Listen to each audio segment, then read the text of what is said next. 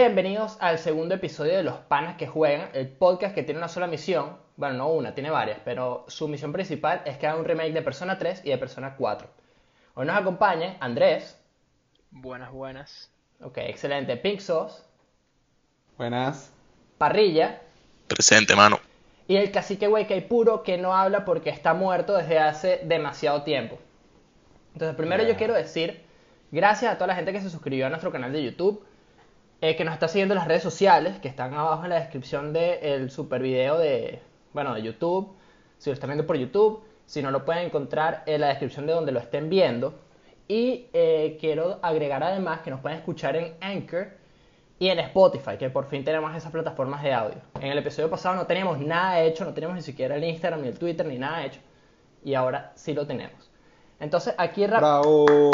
Bien, bravo, un aplauso para nosotros. Eh, rápidamente quiero hacer dos correcciones rápidas. Que es que yo en el episodio pasado, en vez de decir Xbox One, repetí varias veces Xbox X y seguía diciendo Xbox X. Entonces no, quiero que cambiemos eso y digamos que, bueno, dije Xbox One. Y la otra es que el DualShock es el nombre de los controles desde el PlayStation 1 hasta el PlayStation 4, quitando el Six Axis del PlayStation 3, que eso me, me Andrés ahí. Y no es solamente el nombre del control del PlayStation 3, y eso lo dijo Pink Sauce, ¿ok? Y antes de entrar en tema, yo quiero eh, leer un pequeño extracto de algo que yo saqué, que es muy importante que tengamos en cuenta. ¿Ok? Atentos, escuchen, paren el oído. El realismo mágico es un movimiento literario y pictórico de mediados del siglo XX y se define por su preocupación estilística y el interés de mostrar lo irreal o extraño como algo cotidiano y común. No es una expresión literaria mágica, su finalidad no es suscitar emociones, sino más bien expresarlas. Y es sobre todo las cosas, y es sobre todas las cosas una actitud frente a la realidad.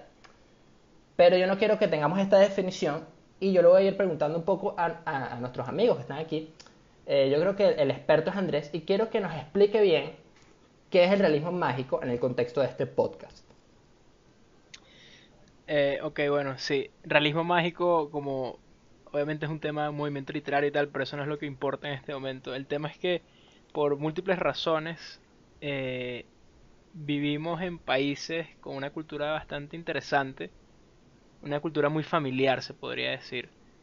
Y todos tenemos la suerte, por ahora, la fortuna de vivir con otras personas en, en una casa o en un apartamento, depende de cada caso. Por lo que de repente podrían pasar cosas, se podrían escuchar ruidos, extractos, sonidos, chancletazos, gritos, ladridos, muy propios de la cultura latinoamericana. Así que haremos lo posible para que eso no pase pero uno nunca sabe qué podría ocurrir. Excelente. Y este Parrilla fue víctima del realismo mágico latinoamericano el, episodio, pasado. Exactamente. Parrilla, ¿qué, estaba pasando en el episodio pasado? Porque quiero que sepan que yo edité el audio pasado, ¿no? Y primero me encontré muchas cosas eh, que uno hace cuando, bueno, cuando estás, no estás hablando, pues haces vainas tontas, estupidísimas pero Parrilla tenía una situación peculiar. Entonces yo quiero que me expliques, Parrilla, más o menos qué es lo que estaba pasando en tu entorno.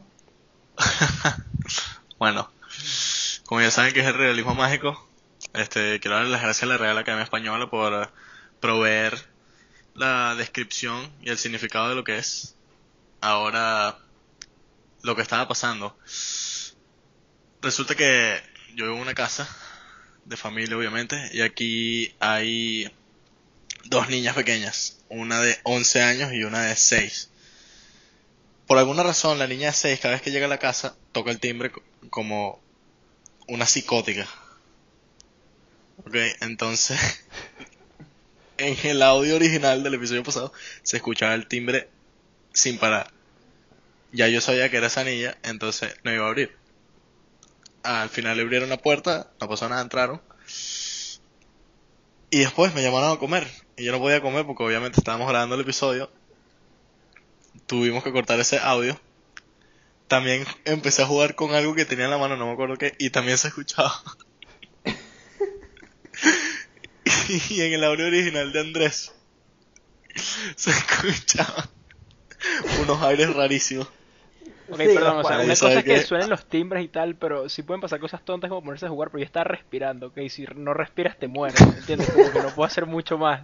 Me puedo poner quizás la mano en la cara y tal, o no sé, pero puedo conseguir un mejor micrófono. se escucha- Pero es difícil escuchaba no como un ear respirar. Se escuchaba como un rape. Eso. No, no era tanto como un ear rape, porque yo quiero, yo quiero aclarar que yo se los comenté ayer, que estamos hablando un poco del episodio del podcast, una vez que lo sacamos y yo les estaba contando todos estas, eh, estos sucesos, pero no es como un ear rape, es que tú escuchas el... La respiración, eso es lo que escuchas. Sí, escuchas sí, escuchas respiración. una Eso respiración. es. Ujú. que esperemos que no Pero- vuelva a suceder.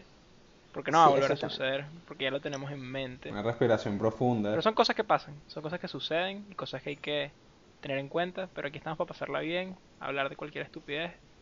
Y bueno, el show debe continuar.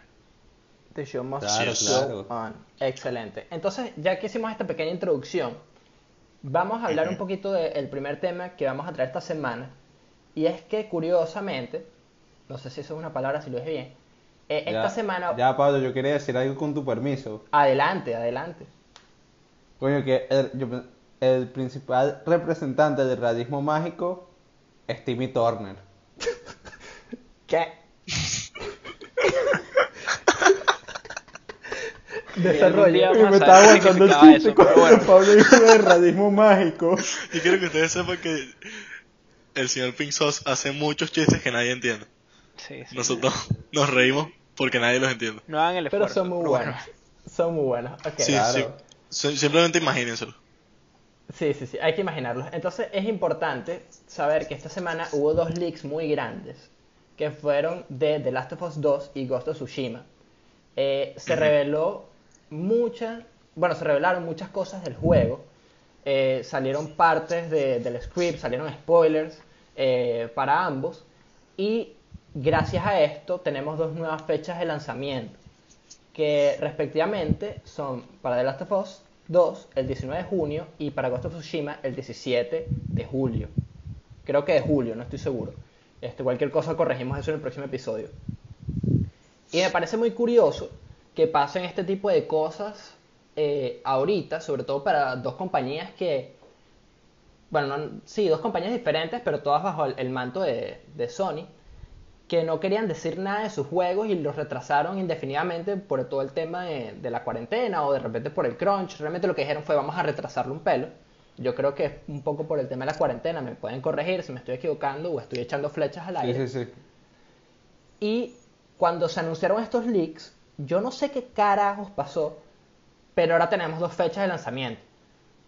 Y traigo dos preguntas a la mesa, y es, ¿qué ventajas y qué desventajas le pueden ver ustedes a los leaks eh, de, los juegos en general? Eh, quiero escuchar a Sauce, que, que es el que creo que está más emocionado por The Last of Us 2 de todos nosotros. Y, y quiero escuchar qué te parece que se haya filtrado muchísimos spoilers, pero porque estos spoilers salieron, ahora tenemos una fecha más cercana a, a, a nosotros. Bueno, a mí me parece que es una buena idea que ya hagan como un avance, si no me equivoco. Y como habías dicho, si era lo del tema de la cuarentena, que se tuvo que ir retrasando de Last of Us, pero la parte positiva es que ya tenemos fecha para... Ya se tiene fecha para lanzarlo. Sí, pero yo, yo quiero escuchar un poco más, eh, ¿qué les parecen a ustedes los leaks, eh, Andrés Parrilla? Que, Ok, con, con Eh. el permiso de la gente acá presente, yo creo que los leaks, si existen oportunidades donde son beneficiosas, son como una en un millón. La verdad que creo que, o sea, piensen tipo, no sé, imagínense, todos nosotros nos ponemos a hacer un proyecto entre todos, ¿verdad? Trabajamos fuerte, no sé qué, queremos sorprender al mundo con un proyecto, sea lo que sea, un proyecto artístico, un proyecto de manualidades, lo que sea.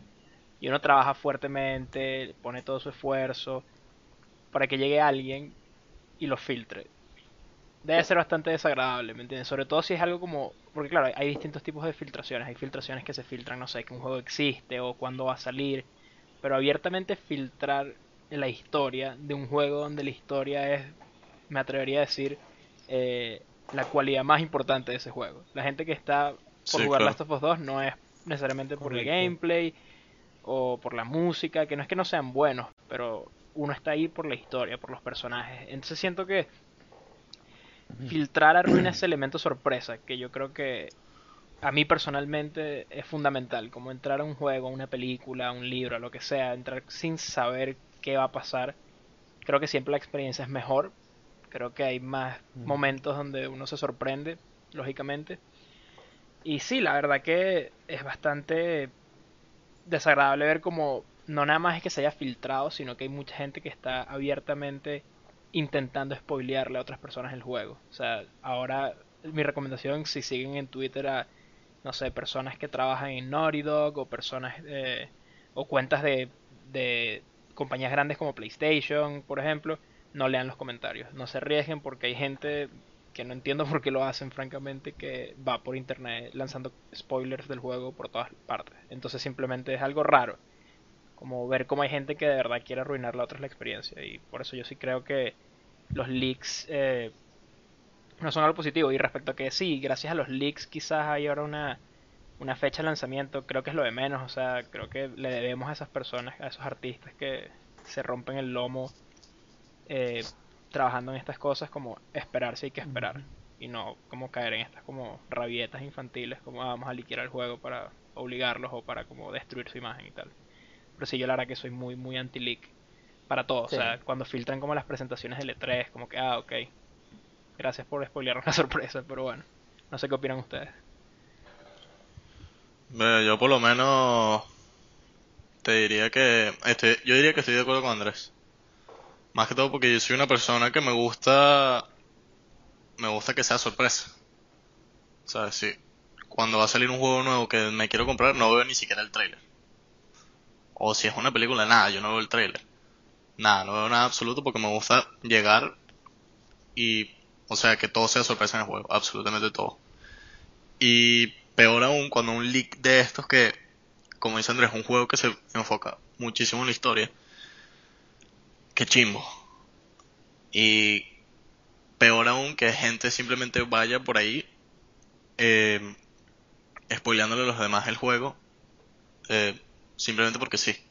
Porque no sé, porque no tiene nada mejor que hacer o simplemente es lo más interesante que pueden hacer en estos momentos. Que chimbo en verdad. Eh, gente como, por lo menos, como Pink que de verdad está emocionado por ese juego y la hayan spoileado. Es terrible. O sea, es una sensación horrible. Bueno, esperemos que no nos inunden los comentarios del video con spoilers, por favor, no lo hagan. no sean así, no sean así. Sí, sí. Porque van los matos que lo llega a hacer. Como que, no, como que hay personas, claro, personas que están más involucradas en la industria, no sé, reporteros o gente que tiene posiciones más, digamos, importantes, que les han mandado spoilers por email. Como que les han mandado emails y que estos son los spoilers del juego, como en el titular. Entonces, no, no eso no está bien. No, sí, no, no, no. Eso está horrible. O sea, es chimbo, en verdad, cuando uno, ¿sabes? Tiene expectativas. Porque obviamente uno cuando va a jugar un juego nuevo, tiene expectativas. Y, ¿sabes? ¿Qué expectativas puedes tener si ya sabes lo que va a pasar? O sea... Sí, o sea, para la puedes pasar bien, pero la experiencia... Sí, la puedes pasar bien, pero no va a ser lo mismo. Claro. No va a ser la experiencia que estaban intentando darte cuando empezaron el proyecto. Y yo creo que eso yo concuerdo muy bien con ustedes, pero planteé la pregunta de cuál puede ser una ventaja. Y yo creo que la única ventaja en este caso es que, bueno, ahora tenemos las fechas de lanzamiento, pero eso es una ventaja para nosotros como consumidores de, del medio o, cualquier... O, sí, como consumidores del medio. Pero imagínate... Imagínate un segundito que no fue como, bueno, el juego ya estaba hecho, y, lo, no lo querían publicar por todo el tema de, de, cómo está el mundo, sino que era un tema de que faltaban cosas o, o habían algunos bugs que no habían terminado de arreglar y no podían trabajar en ello. Ahorita les tuvieron que lanzar un crunch horrible, nada más para poder tener estas dos fechas de lanzamiento. Porque si tú dices, eh, voy a posponerlo indefinidamente, bueno, sabes que tienes un tiempo un poquito más largo de, para trabajar en estos pequeños tweaks que quieras hacer a tu, a tu juego. Pero si te liquean todo el libreto y te hacen spoilers, y están spoilándolo por todos lados, esas, esos pobres personas en Naughty Dog deben estar muriéndose por dentro y se debe haber desatado un infierno en sus reuniones de Zoom por el simple hecho de que unos huevones liquearon eso, eh, eh, todo, lo, todo lo que liquearon. Gracias a Dios y no me he encontrado eh, nada, nada. He estado yendo por internet con bastante cuidado. Pero eso no quita que de repente te vayan a agarrar y te vayan te vayas a encontrar una de eso. Y es una pared horrible. Y me voy a meter un tiro si eso pasa. Sí, también hay que tener en cuenta que no toda información es cierta. Hay que estar pendiente más que todo de la fuente ahí. Y gracias a Dios yo no he visto no he visto ningún spoiler porque el que me llega a spoilear, te juro que lo voy a matar. No, no, No te- condenamos, no, bro. no, no, no, no promovemos la violencia no, en ningún no de- tipo. sí, no de- Así que por favor, si sabemos que es Otra muy- cosa, eh, es yo te recomiendo, le recomiendo a Pink Sauce y a todas esas personas que tienen, que quieren jugar de verdad este juego, tengan cuidado en Twitter. O sea, si son unas, si son personas que usan mucho Twitter o Reddit, eh, y no van a dejar de meterse en esas, en esas aplicaciones, eh, entonces tengan mucho cuidado. Porque de verdad Sí. que en cualquier lugar, o sea, te puedes meter en un tweet y en, los comentarios está, están los spoilers. Entonces, por suerte, ninguno de nosotros acá ha sido spoileado. Este, yo no soy el, el, mejor fan de, de Last of Us, ni el fan más grande, pero sí me gustaría jugarlo porque la historia en verdad es buena. Yo creo que más que todo un juego, además de los trailers, los teasers, de avance, más que todo lo que engancha es la historia en un juego. No sé si están de acuerdo conmigo en esta, que lo que engancha así es el juego, no el tema del avance, la música, sino como vuelvo y repito, el tema del juego. Yo creo que depende. Yo creo que hay Sí, juegos depende. donde sí la historia es como lo más importante, pero hay otros juegos donde no es que la historia sea mala, pero como estás ahí por otras razones. O sea, yo creo que el irnos que muy juegos de lejos. Souls, por ejemplo, Sí, tipo, tienen para allá. muy buen lore, tienen una historia muy interesante, pero no es ese el enfoque principal, creo yo, del juego, no es como su, su mayor ventaja. Tú estás ahí para eh, tener un buen combate, o no sé, irnos a otro ejemplo más clásico aún, cualquier juego de Mario. No estás ahí por la historia Claro. de Mario, es básicamente lo mismo siempre, pero es un muy buen juego de plataforma. Pero Sí, es siguiendo un algo juego que donde está- la puedes pasar bien. Creo que algo que mencionó Pinzo es el tema de como tener cuidado qué información es verídica o no.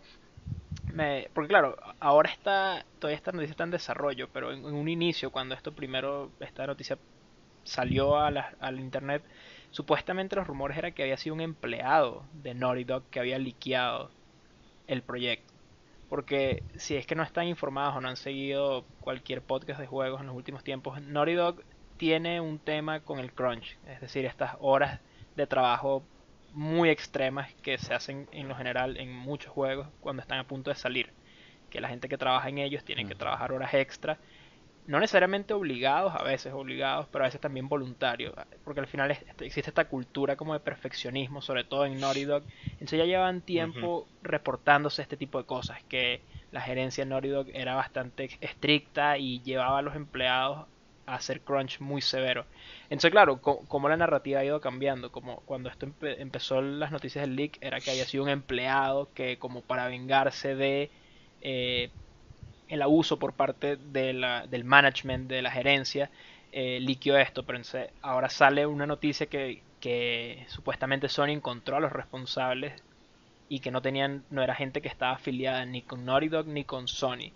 Es interesante cómo ha ido cambiando todo, pero yo creo que validar fuentes te sirve quizás en cosas de la vida real, ¿me entiendes? Como saber quién liqueó las cosas, pero no puedes validar las fuentes si un spoiler que te dijeron es verdad o no, como sin spoilear. Exacto. Entonces, la única manera de, si tú quieres jugar este juego y de verdad jugarlo, como los creadores quieren que lo juegues, es, si usas, como dijo Padilla, redes sociales como Reddit, como Twitter, como Instagram, tener cuidado, no meterse en los comentarios, eh, mutear, por lo menos en Twitter se pueden mutear palabras, entonces muteen la palabra The Last of Us, la palabra Ellie, la palabra The Last of Us 2, como todas las palabras que se les ocurren Sí, relacionadas al juego, Joe, no sé. Todo. Eh, todo, todo, todo.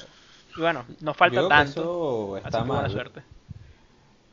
Yo creo que eso está mal porque ¿para qué vas a hacer si el juego todavía no ha salido? ¿Para qué vas a liquear a la gente que, en caso de mi persona y otras que están esperando con ansias el de Last of Us, ¿para qué vas a, li- a liquear el juego si todavía no ha salido?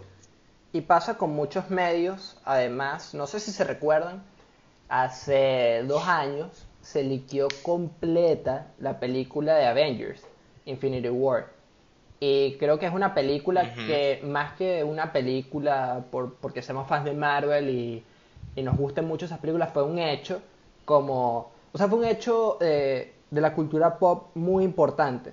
Y me parece que es demasiado eh, es, es horrible, es demasiado horrible saber que podías encontrarte spoilers de ese evento tan grande, el cierre del Marvel Cinematic Universe, en la primera parte. Encontrarte Sí. los spoilers y spoilearte la película, sobre todo con ese final, debió haber sido horrible. Y al año siguiente Sí. igual se liquearon algunas escenas de, de eh, Endgame. Sí, Como- sí. Basándome en eso, claro, me acuerdo cuando salió Endgame, claro, obviamente aquí no vamos a hacer spoilers porque aunque es una película vieja, uno nunca sabe quién puede estar eh, escuchándose ¿Quién no la ha visto y preferiblemente, sí? a menos que sea un lugar para spoilers, vamos a tratar de evitarlos. Pero esto es como una pregunta que le quiero hacer a ustedes, como más general, como de verdad, si se han encontrado tanto en- por internet o en la vida real con las personas que, que abiertamente les gusta spoilear a otras personas. Yo, por ejemplo, tenía un, un compañero en la universidad que mandó una- un sticker de WhatsApp que era un spoiler de básicamente la última escena de Endgame a un grupo donde había mucha gente que quería ver la película y muchos no la habían visto. Entonces, como ¿qué creen ustedes que pasa por la mente de la, de la persona que hace el spoiler a propósito? No nada más la persona que liquea la información, pero después los que agarran esta información y, y la esparcen, porque, no sé, tipo, quizás haya gente que está desesperada por saber lo que pasa, pero lo sabe y se lo queda para ellos, ¿verdad? Pero como qué motiva o qué creen ustedes que impulsa a la gente que, qué sé yo, consigue placer básicamente de spoilearle cosas a las personas. Yo creo que sería buen momento para que Pink nos diga su opinión porque él ha recibido unos cuantos spoilers durante su vida que la verdad lo han molestado un poco bastante. Como todos, todos hemos recibido spoilers de todo, pero creo que Pi- Pink es la persona más volátil de esta sala. Bueno, a mí me recuerdo de spoilers, sí me molestaba y sí Sin hacer spoilers. me, Sí, por favor, no digas el sí me spoiler que te enojaban con spoilers de ciertas series. Además, gracias a Dios, Endgame no me la spoilearon. Tenía un compañero de universidad. En la universidad tenía un compañero que desgraciadamente no puede pasar de Last of Us porque me hizo unos spoilers. Que digo, God of War. Que me que en plena clase me empezaba a hacer los spoilers y era como, coño, la madre. Quiero que sepa que esa ladilla". persona escucha el podcast. Claro. No, no, no. La Lo financia, sí. la persona que financia toda que- la operación. no. Sí, sí. Y ahorita se imaginan que él fue el que, el- como el capataz de la vaina. Ojo, también hay que hacer como la distinción, no sé si cómo fueron tus spoilers, Pink Sauce, pero de repente hay spoilers accidentales. Yo creo que eso por lo menos a mí me ha pasado que por accidente se, se me escapa algo, pero no voy como abiertamente donde una persona a contarle algo. Entonces como que Sí. creo que deberíamos como sacar esos tipos. Si es accidental, Sí. obviamente eh, es una Bueno, cagada, pero... aprovechando me recuerdo que yo una vez hice un spoiler a mi hermano de Dexter.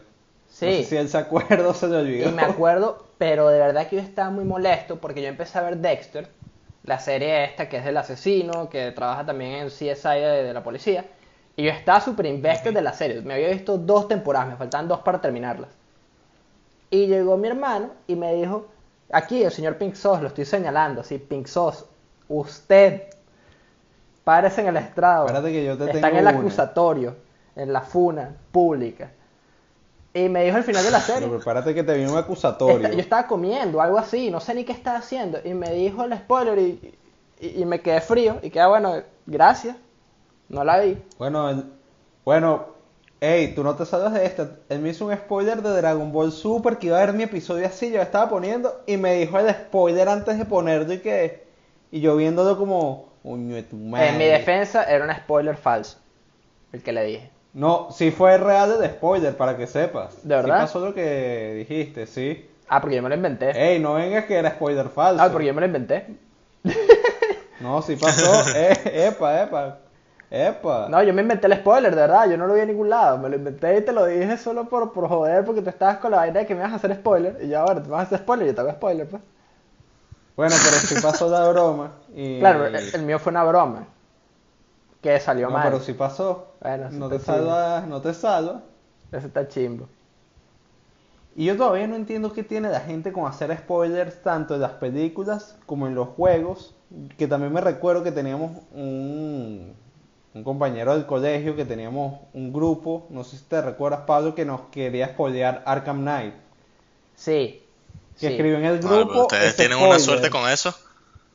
Sí, sí, sí. Yo creo que hubo una época cuando estaba en el colegio en el que hacer spoilers era considerado como algo cool, yo creo. y entonces eh, tenías tus amigos y a mí me pasó mucho.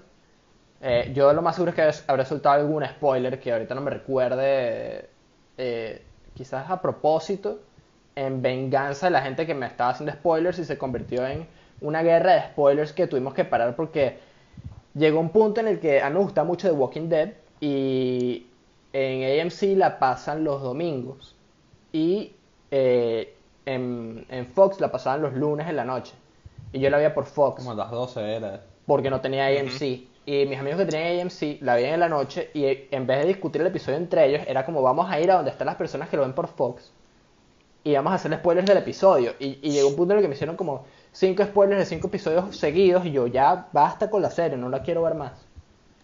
Te arruinan la experiencia, te arruinan la experiencia de, Sí, de obvio, todo. Claro. Y Parrilla, Claro, yo me cuéntanos tú algo recuerdo- de, de, de algún spoiler que tú recuerdes Sí, bastante. ¿Cuál ha sido tu peor spoiler? Eh, mi peor spoiler, tengo que pensar en verdad, porque yo en serio me cuido muchísimo de esto. Sí. Yo me recuerdo Este, que. de- eh, habla, Pink Sauce, mientras yo pienso. Dale, Yo me recuerdo que cuando están esos spoilers de The Walking Dead, siempre mandaban un mensajero a decir, pasa esto en cierta parte del capítulo y tú te quedas como, no vale. Y después me recuerdo a los que empezaban a ver otras series, les hacíamos spoilers, como, como dijo Pablo, que era la guerra de spoilers que se nos fue de las manos y tuvimos que parar. Y, y volviendo un poco a la pregunta de Andrés, antes de, de que Padilla diga su spoiler, eh, yo creo que viene por eso, de, de a mí me spoilearon, a mí me arruinaron la experiencia, entonces yo se la tengo que arruinar a todo el mundo para que todos tengamos la misma experiencia. O sea, na- eh, vienen de un lugar bastante eh, retorcido de la mente humana, Sí. de yo me arruiné mi experiencia por no andar con cuidado o por mala leche, entonces yo tengo ahora que eh, eh, hacerle spread a- al spoiler como, como, bueno, como lo que vivimos ahorita, pues. Sí, Sí. claro. Yo creo que spoiler así que me acuerde. La verdad que sí, yo también he tenido suerte. Por favor, no, no, no nos manden spoilers en los comentarios para que se nos acabe la suerte.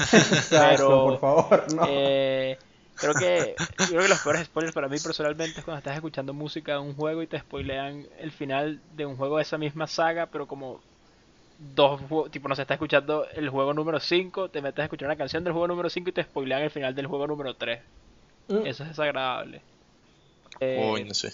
Mm. pero aparte de ese que fue bastante reciente, o sea, como que de repente pienso como si uno pudiera como, habrá una manera como de uno entrenar su mente hasta cierto punto, así como tener como el cerebro eh, usando el 400% de sus capacidades y como borrar memoria, como borrar recuerdos. A mí de repente me encantaría poder decir como ese comentario que leí en YouTube, borrar. Borrar Ojalá. comentario. Como que sería Y divertido ahí, pero después pienso como que se use para malos fines y como que te obliguen a, a olvidarte, de, no sé, de tu familia, de tus amigos, de, de dónde naciste, Change of eres. heart. O sea, que básicamente te hagan como otra persona, pero sí me encantaría una manera de poder como borrar la memoria de spoilers. Claro. Ojalá, y yo Pablo, ¿y quisiera. tu peor spoiler cuál fue? Es que me han hecho tantos spoilers que yo, eh, sobre todo en esa época del colegio, yo em- digamos que empezó la, todo el tema con los spoilers y yo he resultado uno, dos máximo. Y después me daba tanta, tanta richera recibir spoilers que entendía a la gente que los recibía y, y no quise hacerlos más y me molesté y me salí de todo ese peo. E igual me lanzaron los spoilers y, y de verdad que me molestaba demasiado. Y a día de hoy no me gusta que me spoilen cosas. Ah, ya sé cuál es el peor spoiler que me han hecho. Ok, ahorita que me estoy recordando. Eh, en el 2015, eh, yo fui a una competencia de karate, yo hago karate, eh, compito. Y eh, fui a una competencia en, en- en Miami, eh, en la zona de eh, Miami Beach. Y nos estamos quedando en eh, uno de los hoteles que aparece en Scarface. Ah, yo estaba ahí. Ajá. y estamos caminando por la calle y, y mi papá le encanta esa película, yo no la había visto y dije, yo la tengo que ver, porque estaba justo en esa de ver El Padrino, Scarface y, y ese, ti- esas películas clásicas y me faltaba ver Scarface, ya me había visto El Padrino la primera, iba por la segunda y iba a ver Scarface. Y mi papá me dijo un mega spoiler, me contó el final de la película caminando en la calle, él recordándose de las cosas. Yo le dije, papá, me acabas de spoilear la película. Igual la vi, arrechísima, pero no es el mismo impacto. Sí. A mí mi peor spoiler así fue, o también yo hago karate, y me recuerdo que un amigo del karate me escribió por otro teléfono y ese mensaje me llegó por mensaje de texto diciendo que en Batman vs. Superman pasó tal Eh, cosa. eh, ah, Sí, sí, decir, en el final, cuidado, más que todo. cuidado. Y en el final, más que todo, yo como el coño de tu madre. Ese fue muy bueno, eso fue muy bueno. No, y, y lo último que pones, qué vaina, ¿no? Y que, verga. Ese es un amigo que nosotros decíamos que tenía una red de spoilers. Como, ey, esto no tiene mucho Sí, sentido lo que estamos hablando, pero dijiste la palabra karate dos veces, pero la pronunciaste distinto. ¿Hay como una explicación a eso o simplemente fue como cosas de la vida? Porque sé que no tiene nada que ver, pero eso. estaba escuchando y fue como en una oración se mencionó dos veces la misma palabra, Karate y karate. pero pronunciada distinto. Y la verdad que no sé si son cosas como, no sé, de ustedes los jóvenes guerreros nipones, pero yo no entiendo, no sé, nada más A mí me pregunto. pasa que yo estuve toda mi vida, eh, yo empecé a, a- a hacer karate desde los cuatro años, y toda mi vida le he hecho karate, hasta que llegué eh, acá donde estoy viviendo actualmente, que no, no es, no es mentira, la gente sabe, de la que me conoce, que el podcast, bueno, eh, nosotros vivimos en, en países distintos, eso es otro tema, pero eh, cuando llegué acá, un amigo mío, amigo de todos acá, es, es- es más, es parte del grupo de- del podcast, pero no, no parecido, porque bueno, porque él es él. También se llama Pablo, casualmente. Él le dice karate. Y mi sensei actual le dice karate. Y la gente de- del, de- del dojo donde estoy ahorita le dicen karate. Entonces, Sí, como sí. para acostumbrarme y que me entiendan y no ser el único raro que le dice karate, le digo karate. Pero entonces Ah, depende como del contexto y a veces se me sale una y a veces me sale la otra y, y es un enredo. Suele pasar. rapidito, porque- rapidito. Pero ¿cómo se dice en japonés? ¿Karate o karate? Eh, karate. Karate. A mí Karate. me pasó. Seguro, tu licencia Eh, otaku está en riesgo. Hay Sí, que investigar las moscas. Porque a mí me pasó una vez, además de lo que está contando Pablo, me pasó un día de universidad que el profesor trajo un invitado Karate. y nos hizo presentarnos a todos en la clase. Y de repente yo dije, yo hago karate y el invitado se quedaba como, "¿Mm?". y el profesor corrige, karate. Yo me quedé como, ah, yo voy a empezar a decir karate para que, hacer, para que la gente me entienda. Mira, yo creo que se dice karate por lo siguiente. Porque karate son dos palabras, que son cara y te. Cara significa eh, vacío y te significa manos. Entonces no tiene sentido que digas karate si la primera palabra es cara. ¿Verdad? Entonces, karate y ya. Corrido, Y más que, sin y espacio. más que todo el significado, como dijo Pablo, me parece una grabadora. No, vale. No, entonces lo que dijo Pablo, karate significa manos vacías. Aquí la grabadora. El replay, En los comentarios me replay. van a decir grabadora. Coño, voy a tener mucho cuidado si me dicen grabadora, vale. Pero bueno, re- retrayéndonos un poco, eh, parrilla, ahorita sí, porque nos fuimos por una tangente. O sea, nos fuimos de la tangente Sí. a la tangente. Por la Eh, tangente. Sí, sí, sí, la Sí. mega tangente. Un ángulo de 90 grados para el otro lado. Eh, tu peor spoiler, así que recuerdes ahorita. Ok, sí, ya recordé. O sea, es el más reciente. Es un juego que probablemente me van a caer a palos, a piñas, por decir esto. Un juego que no me gustó. Mm, Ese juego es Star Wars Jedi Fallen Order. Ok. Eh, el juego no me gustó, en fin. Eh, un día estaba en YouTube. Yo uso mucho YouTube. Y me salió un thumbnail. Y, y el título del video era Star Wars eh, Jedi Fi- Final, Or- eh, Final Order Ending Reaction.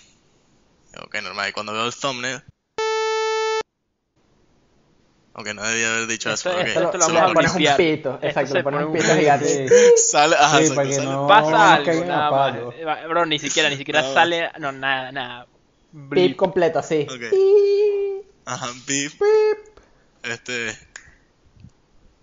Ok, aparece este personaje. Este individuo. Eso también lo voy a limpiar. Pip. Y. ah, eso fue. Eso ayudó en parte. Aparte que no me gustó el juego. Eso fue como que, ok, ya no quiero jugar más a este juego. Y me dio, me molesté muchísimo porque fue como que, ¿cuál es la necesidad de poner ese thumbnail de un juego que era nuevo, prácticamente un mes de haber salido, que yo lo tenía, y ponen eso en YouTube? No, y es peor, O porque sea- ese video que tuviste, probablemente no fue el mismo que yo vi, pero ese video, habían videos parecidos el día que salió el juego. O sea, el día que salió ese juego, habían videos con ese thumbnail, con ese spoiler, el día que salió. Yo vi también ese spoiler, como un mes antes de que tuviera el Claro. juego. Pero se me Oye, olvidó. yo me Y fue, y me sentí, me sentí horrible, fue como que, ¿por qué? O sea, a mí no me gustó el juego. ¿Qué- o sea, ¿cómo se habrá sentido una persona que de verdad le gustó el juego, que le gusta Star Wars igual que a mí, y que haya visto ese spoiler y no haya terminado el juego? ¿Sabes? Coño, ¿por qué? ¿Sabes? Si tú vas a poner Star Wars Jedi Final Order Reaction, pon otro thumbnail, no pongas ese, ¿sabes? Click Es click. así de simple, pero tienes que poner No tiene el, el mismo el tienes que poner el thumbnail de de un, o sea, es un frame de lo que pasa en el final que que mole, o sea, de verdad me cayó malísimo. Ese spoiler, los spoilers son terribles y más cuando son hechos a propósito, así como ese. Sí, no causa. Solo por el simple hecho de spoilear. ¿Y, y tú, Andrés? Eh, no, ese que te dije, el de que está viendo, escuchando el soundtrack de Persona Ok. 5, Ah, verdad. spoilearon el, Verdad, verdad, verdad. el final de Persona 3, pero ese es como el, Es el que que no más me juego recuerdo. yo. Eh, el que más me recuerdo Miren. es ese porque pasó hace relativamente poco, pero como el peor, Sí. peor es que no sé, tendría que, no, creo que ese es de los peores porque, claro, obviamente no, no siempre que te cuenten el final te arruina todo, obviamente hay partes como está todo el resto del juego, pero sí obviamente disminuye un poco la, la experiencia.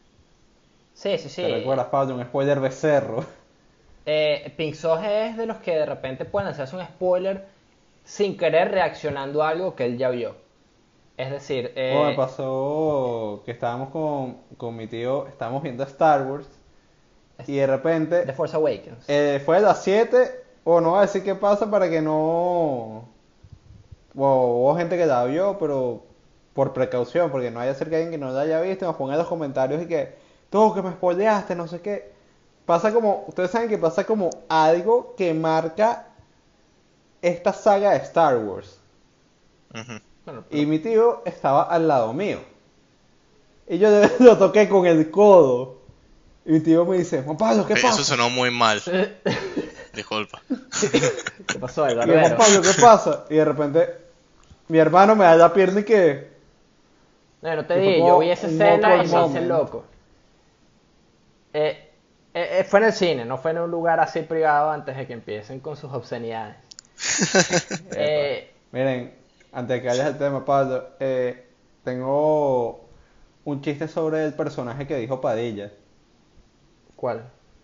No, no, no, no, no, no, porque eso, eso va a estar muteado, no se pueden hacer chistes de algo que está muteado. Sí, eso va a estar muteado. Ah, es claro, el no chiste, vale. Claro, es ¿verdad que guardado la nevera. No está muteado, tienes que ponerle un pip larguísimo a toda esa oración, así pip. Y Sí, cuando sí, lo ves sí. así, Me refiero. Sí, sí, sí, sí, sí, yo se lo pongo. Bien. Es lo que guarda en la nevera, es el... Eso también va Eso blipeado. va súper limpiado. Ok, Pero ahora. ni siquiera porque es un spoiler, sino porque la gente que está escuchando eso no, no, no, mere- no se merece esto, no se merece esta Sí, sí, tortura. no. Estamos, o sea, no vamos a hablar de lo malo que son los spoilers y vamos a ir a folear a la gente. ¿sabes? Exacto. Ahora- Oh, hay que volver a la tangente. No, bueno, no nos fuimos tan en una tangente. Bueno, estábamos en la hablando- tangente. Sí, exacto. Estábamos hablando de spoilers. Eh, ahora, que hay spoilers en, eh, en el- lo salvaje, en el lejano oeste, que es el internet, yo quiero que cada uno dé una recomendación de cómo nosotros evitamos spoilers, porque creo que tenemos un, un buen insight de cómo evitarlos. Eh, no se vale hacer lo que hicimos con Persona 5 Royal, porque no todo el mundo puede preordenar el juego para evitarse los spoilers, como nosotros que somos Claro. unos dementes. Eh, entonces yo quiero que piensen ahorita rápidamente una manera en la que ustedes evitan el- un spoiler. Eh, Mutear palabras en Twitter. Esa es la mejor manera si usas Twitter, mutear palabras, busca palabras claves de lo que vayas a ver. Sea una película, sea un libro, lo que sea.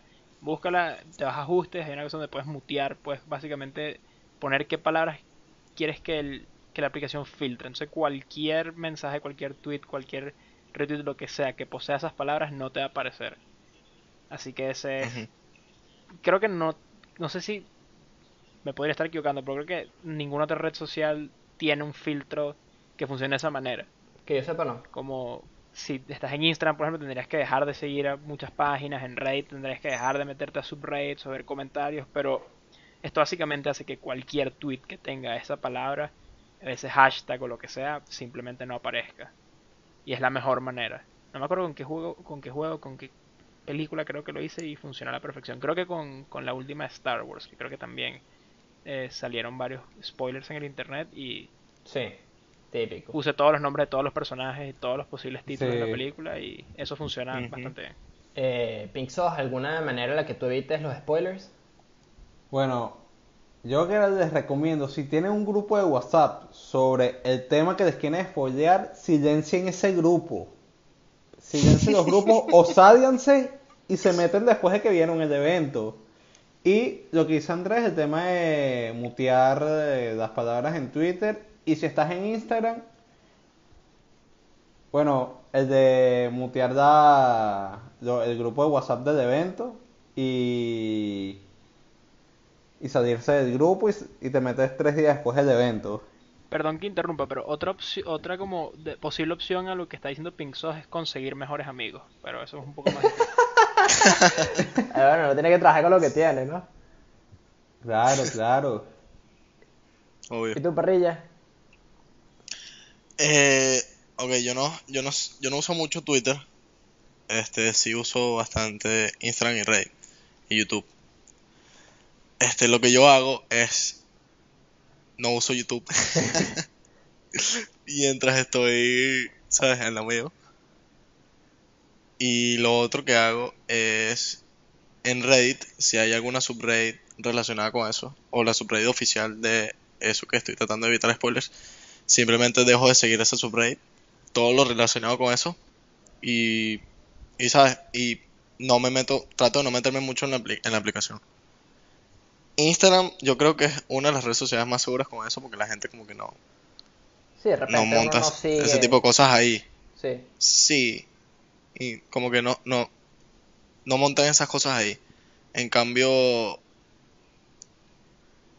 Reddit y Twitter uf, está repleto. Así, Sí, proceden, a, Completamente repleto. proceden a comentarnos sí, spoilers sí. en la cuenta oficial de Instagram, así Sí. nos llenan un párrafo con todos los spoilers a Dios y por haber.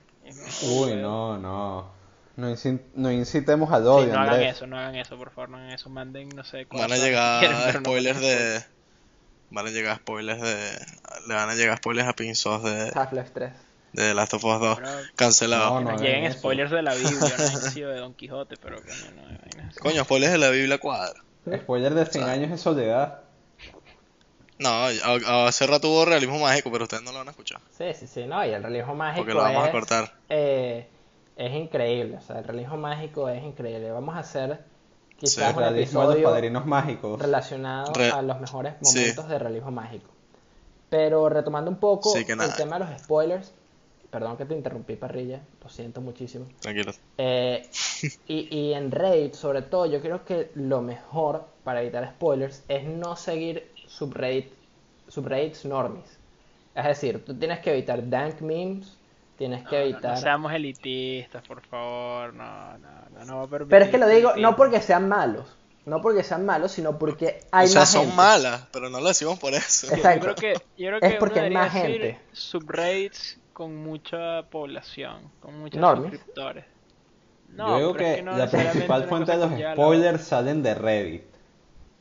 Bueno, sé, te, te la compro por O de ahorita. Twitter, WhatsApp. Bueno, todos los medios de comunicación son las principales fuentes de los spoilers. Bueno, para, para replantear un poco mejor, para, para que estemos contentos todos y, y no salir como un elitista snob eh, coño su madre, Es culpa de Andrés. eh, sigan subreddits más eh, del bajo mundo.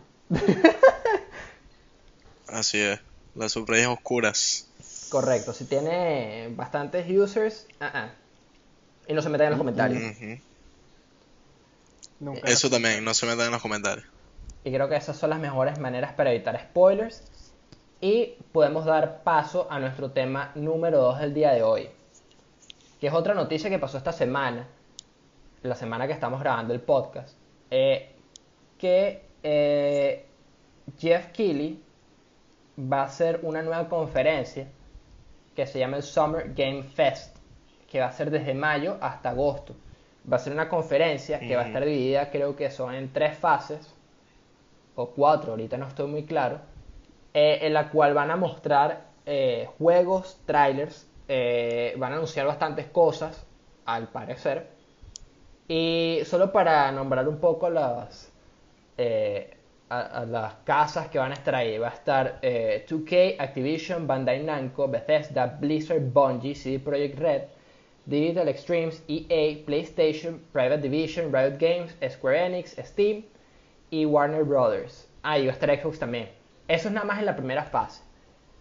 Y yo siento que este evento puede ser la última, el último clavo en el ataúd del E3, que ha venido en decadencia desde hace bastante tiempo, pero creo que esto va a ser ya el, eh, de repente, el último eh, clavo que va en el ataúd del moribundo E3.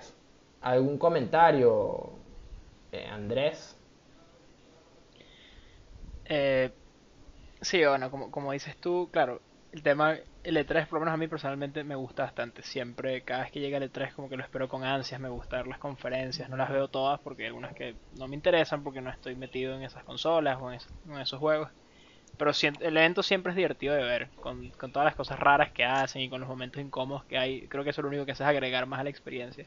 Pero con todo eso, aunque ha ido en declive con el tiempo, sí, y probablemente en cualquier podcast de juegos que escuchen les van a decir más o menos lo mismo, que va en decadencia, que cada vez más compañías están saliendo, están optando por cosas distintas, ha habido polémicas y todo lo demás, pero se ha mantenido con todo y todo.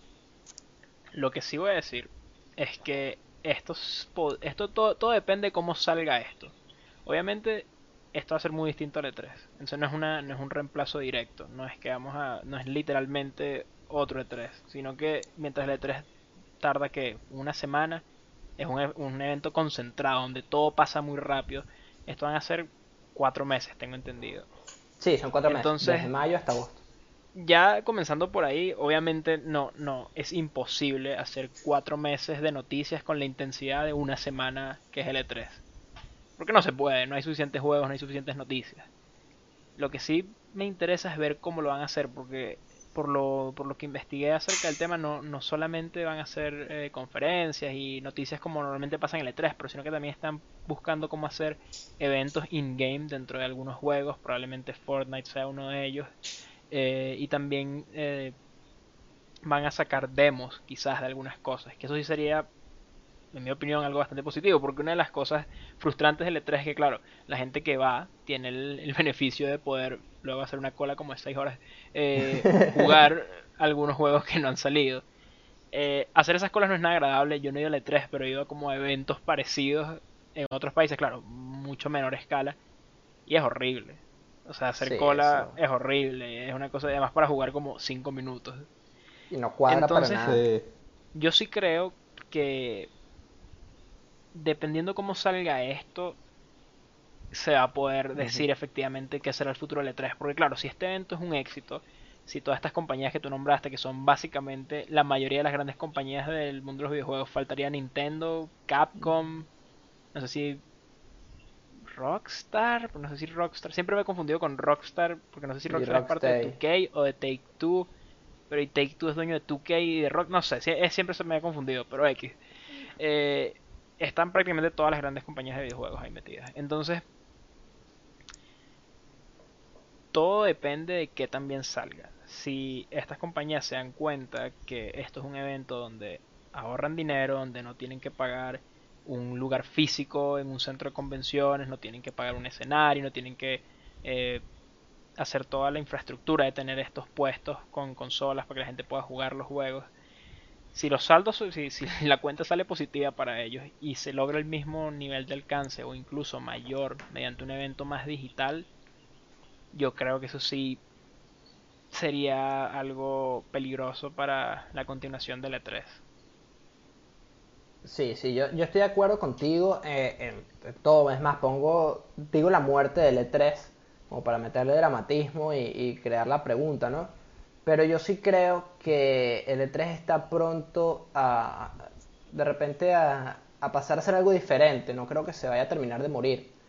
Eh, por el hecho de que igual yo siento que es algo que la gente se, por lo menos nosotros nos reunimos a ver eh, o, vemos y comentamos y es en donde salen las grandes noticias del año y lo que uno espera y las demos y todo eso, pero sí me parece que todo se está moviendo más a- al formato eh, digital como el, Nintendo Direct, que así lo pasen durante el E3, si todas las compañías lo hacen, eh, en un espacio de cuatro meses va a ser eh, de repente más beneficioso para ellos y, y, y nos va a quitar lo que es el E3 como lo conocemos ahorita. Eh, sí me parece interesante todo el, por lo menos es- es- esta, esta lista que leí, eh, nada más en la primera fase, vamos a decir que es el primer mes, mes y medio, eh, están las grandes compañías, están todos los, los juegos grandes y todas las, las- distribuidoras que, que sacan juegos y que son éxito tras éxito, o, o que venden bastante, quizás no es que sean buenos juegos, pero que venden bastantes, venden volumen, están en la primera fase.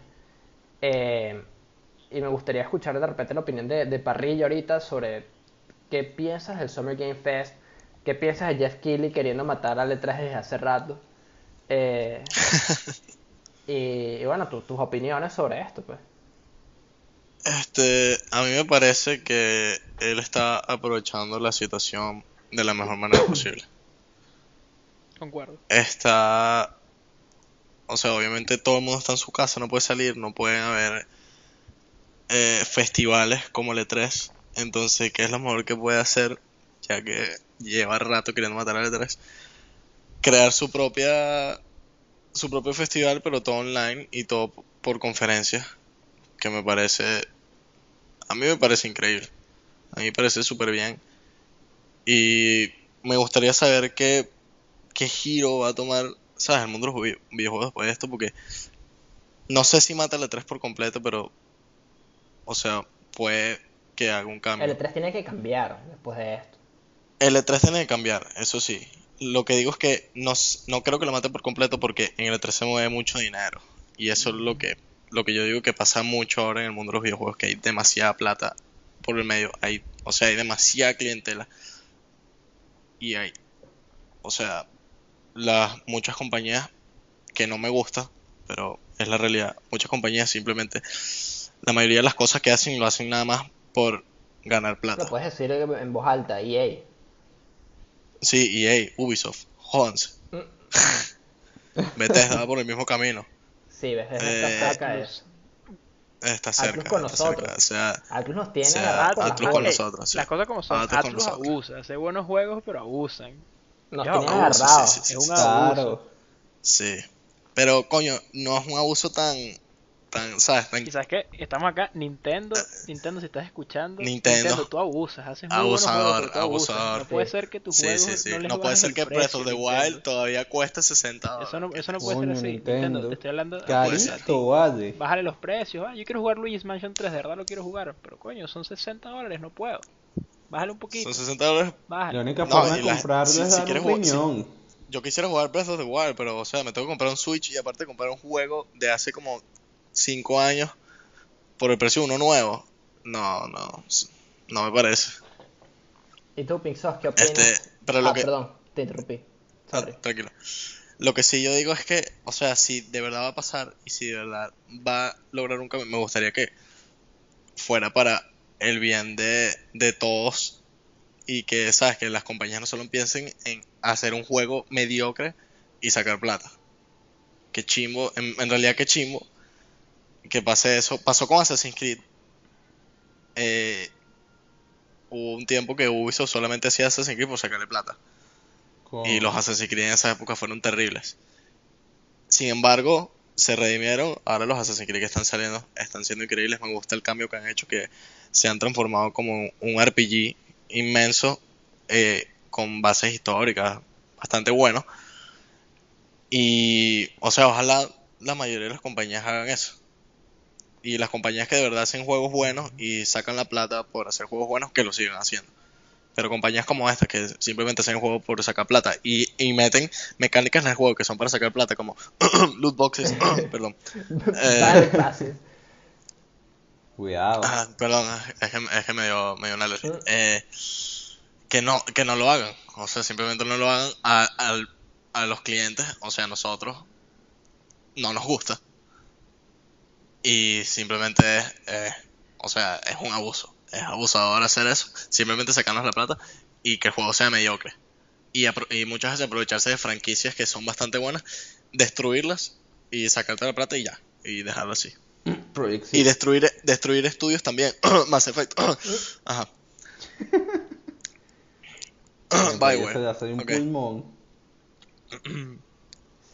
Sí. Disculpa. Eh, eso es horrible. Yo creo que una de las peores sensaciones es cuando hay una franquicia buena que a uno le gusta y ves esa decadencia poco a poco por querer sacar juegos todos los años y creo que eso pasó mucho y, y- y el mejor ejemplo es Call of Duty que hubo mucho, o sea, hubo un periodo de Call of Duty ahorita porque bueno, eh, Modern Warfare agarró un giro totalmente diferente y creo que lo están haciendo bien ahorita. Eh, nosotros estamos jugando bastante Warzone, que pronto vendrán algunos streams de eso. Pero siento que agarraron un, un enfoque diferente y volvieron a las raíces un poco de lo que ellos están haciendo. Sí. Porque los juegos que están sacando eran demasiado mediocres. Era o hacer el mismo juego eh, con tres estudios diferentes, agarrarte de la nostalgia de la gente con los DLCs de los mapas viejos y hacer eh, dos eh, Season Passes y subirle el precio a los camuflajes y todo ese peo. Y ahorita como que sí es verdad que tienen el sistema de, de Battle Pass que igual es para sacarte un poco el dinero y es todo el tema de Games as a Service y, y todos sabemos, pero es divertido jugarlo, no es, no lo estás jugando y dices, verga, que ladilla. Sí, es divertido. O sea, no tengo nada en contra de los Battle Pass, ahora que los mencionaste. Hay algunos que, sí voy a decir, algunos Battle Pass que no me gustan. Simplemente los veo y es como que no, no vale la pena que yo compre este Battle Pass porque no me gusta lo que me dan. Hay Battle Pass que sí me gustan. Por lo menos el de Modern Warfare me gustó mucho y lo tengo. El de Season 3. Me pareció increíble este Battle Pass.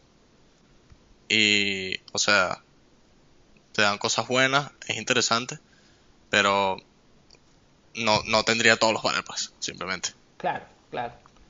Em, pero retomando un poquito el- todo el tema de esto, de, de el Summer Game Fest contra el E3, Pink Sauce, ¿tienes alguna, alguna opinión sobre el tema? Bueno, pues, yo dejé de seguir la de 3 como desde hace dos años, pero estoy de acuerdo con todo lo que están diciendo ustedes. Yo me imagino que están aprovechando como para sacar, preparar todo mejor, preparar el evento mejor, y también lo que dice Paella, que hay juegos que te ponen como un avance arrechísimo y de repente es otra vaina. El juego termina siendo malazo, como por ejemplo eh, Project C, digo Dragon Ball Z Kakarot. Que tú ves, no, que el juego se ve fino cuando veían los trailers, los, los teasers, y de repente cuando lo jugabas, yo o no lo compré ni lo jugué, sino veía los comentarios y vi un video de IGN que era malazo. Y porque cuando ellos hicieron eh, Fighters, los juegos de la franquicia de Dragon Ball tuvo un boom arrechísimo, pero ahorita han ido en decadencia por eh, Dragon Ball Z Kakarot y lo que han dicho ustedes que de 3 sí ha ido en decadencia. Sí, pero lo que tú ves en el E3, o sea, que un juego sea malo no es directamente eh, con el, te- o sea, no va directamente con el tema del E3 tanto, es más como la forma en la que se van a No, más- presentar los juegos ahora. Sí, Claro, es- ya rapidito aquí. Eh, claro, es lo que yo estoy diciendo que la presentación de D3 no, no hace que el juego sea malo, sino que lo que había dicho para ella el tema de la percepción, que hay veces que eh, te engaña. Sí, pero nosotros estamos diciendo todos, creo que todos, y, y es como algo que está en el subconsciente de la gente, que el E3 es malo, el E3 es malo.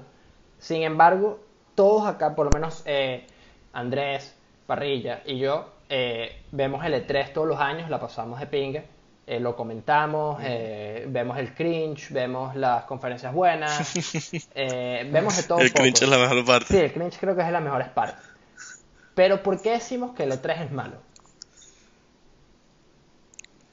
No se han puesto a pensar. ¿Por qué el E3 a- O yo a- prefiero desarrollarlo con ustedes. Yo personalmente tengo tiempo no sin tengo ver nada E3. contra el E3 por dos razones, o mejor dicho, por una razón muy importante. Yo no voy al E3. Claro. Entonces, simplemente en el sentido es que, claro, obviamente, si uno no va, uno no tiene nada en contra, porque, claro, básicamente es, ah, para mí eh, y para todos ustedes, es como la semana donde muestran muchos trailers. Y Como, ah, ok, está bien, ¿me entiendes? Como que no hay nada de malo en eso.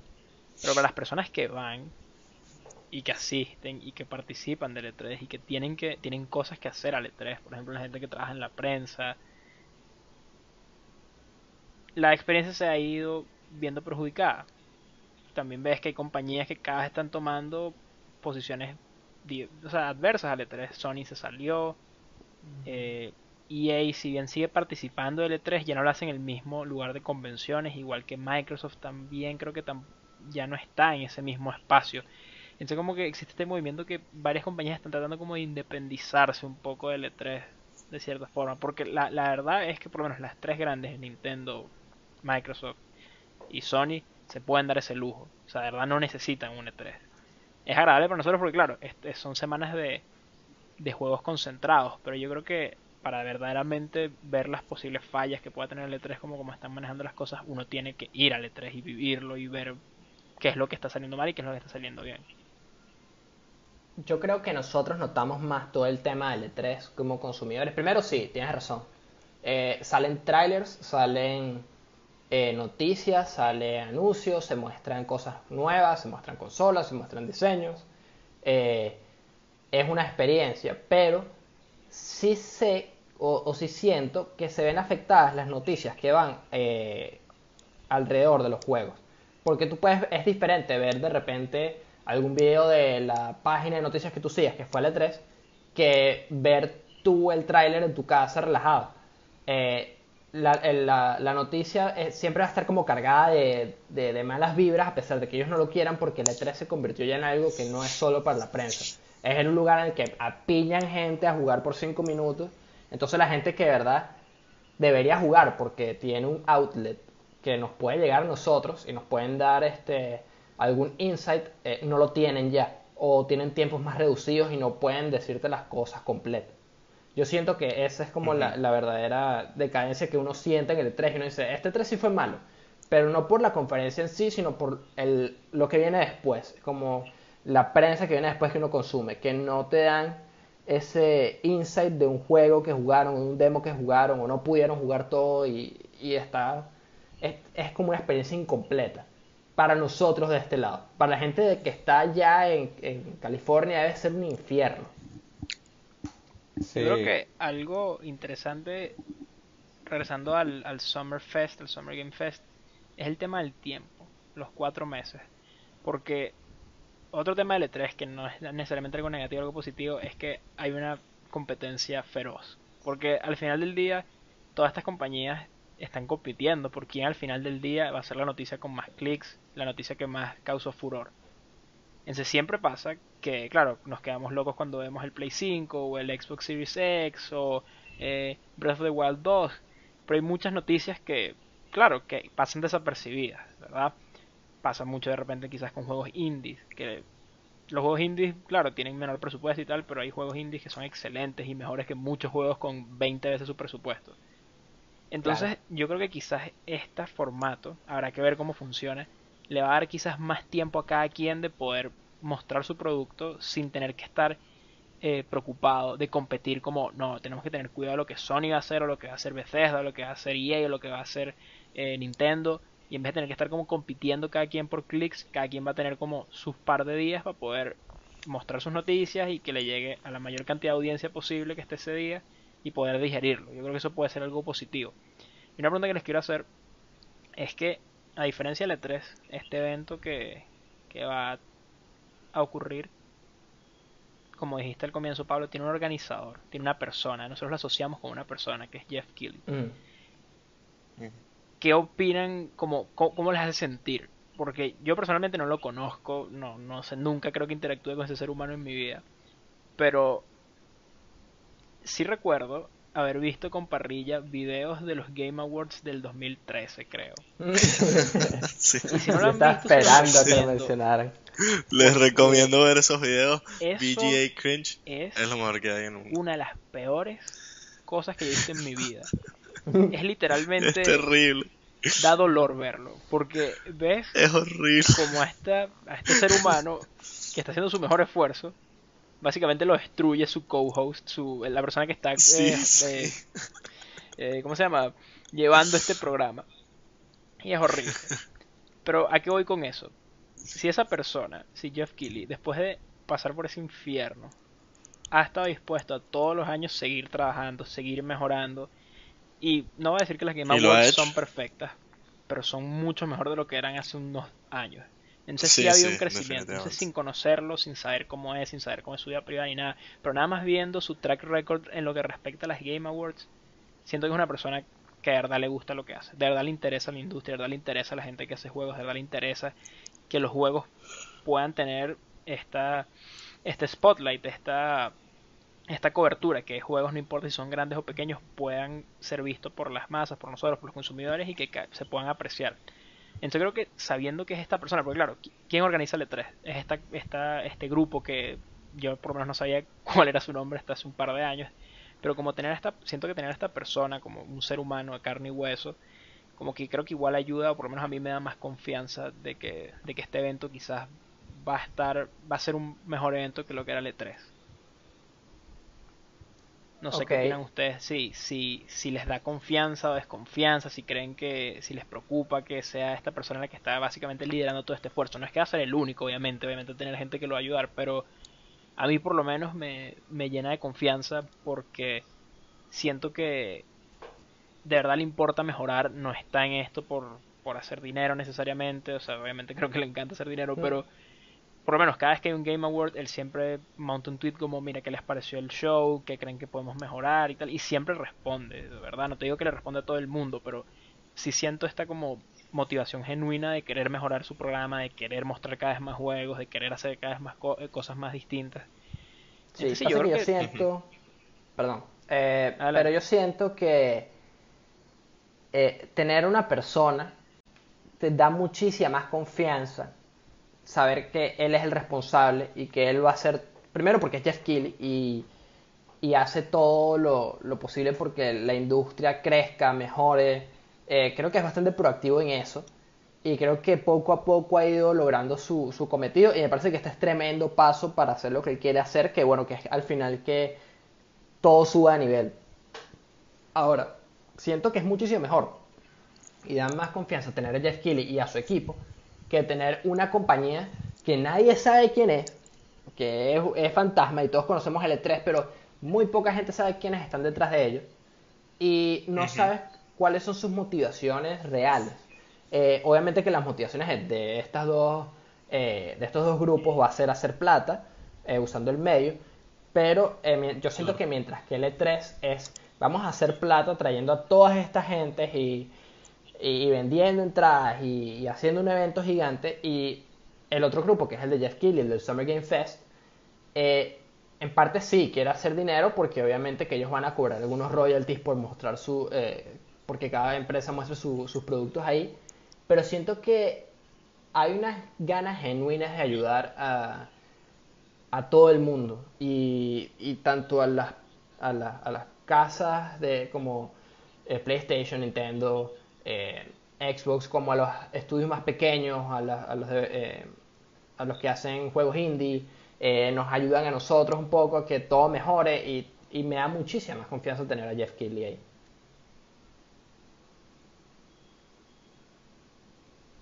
Y pup, parrilla. Estaba procesando, vale, estaba, estaba procesando todo ese, ese hermoso speech. No, no es fácil. Sí, Coño. Este. Como tú dices, eh, sí es verdad que, que la razón, o sea, obviamente es hacer plata, pues. Pero más que todo, yo de verdad admiro eh, lo que hace el pana Jeff. De verdad que ver, o sea, lo que dijo Andrés, la comparación entre el primer VGA, que de verdad su co-host lo destruyó por completo y destruyó el programa eh, por completo. O sea, ese carajo no tenía donde esconderse. Y, o sea, llegar a ser, ¿sabes? Un, un evento de videojuegos eh, admirable. O sea, que en realidad estamos empezando a ver todos los años. Me parece que él es una persona que en verdad se toma este trabajo en serio. O sea, se lo toma en serio y es como que, ok, yo quiero hacer algo que de verdad valga la pena y que, o sea, que de verdad dé la talla para el mundo de los videojuegos. Y a mí me parece que él es una de las mejores personas para eso. Si no la mejor. Este, o sea, no digo que él sea el, el máximo gamer ni nada, pero, o sea, por lo menos el carajo le da la oportunidad a, a todos y él encuentra sus sponsors por su cuenta y de verdad él hace todo solo. Y para él llegar ahí, me parece que es arrechísimo. Y él ahora con este nuevo proyecto, que espero que le salga bien, ¿sabes? Crear algo nuevo para nosotros, a mí me parece increíble. Yo, 100% con él, en verdad, o sea, con su trabajo por lo menos. Este, por ahora. Y de verdad me gustaría, que lo dije antes, lo vuelvo a decir, coño, ¿sabes? Hagan las vainas. Yo no tengo problema con que un juego sea increíblemente bueno, que sea 10 de 10 y que lo hayan hecho todo perfectamente, que le hayan echado bola. Sí, toma, te pago 60 dólares, me compro el juego y lo juego. No tengo problema. Pero, ¿sabes? No me metas un juego mediocre y para yo desbloquear todo lo demás eh, necesito comprarte otras vainas o simplemente te sacas un juego mediocre y como dijo Andrés, eh, abusas de mi nostalgia o la de los otros jugadores y me sacas un DLC con mapas viejos, ¿sabes? No me parece. Excelente, excelente. Sí, sí, estoy de acuerdo. O sea, creo que todos opinamos muy parecido. Bueno, Pixos, ¿alguna? Estoy totalmente de acuerdo con todo lo que han dicho y, mi- y también lo que él quiere hacer es como dar otro paso al frente y no quedarse en el aparato.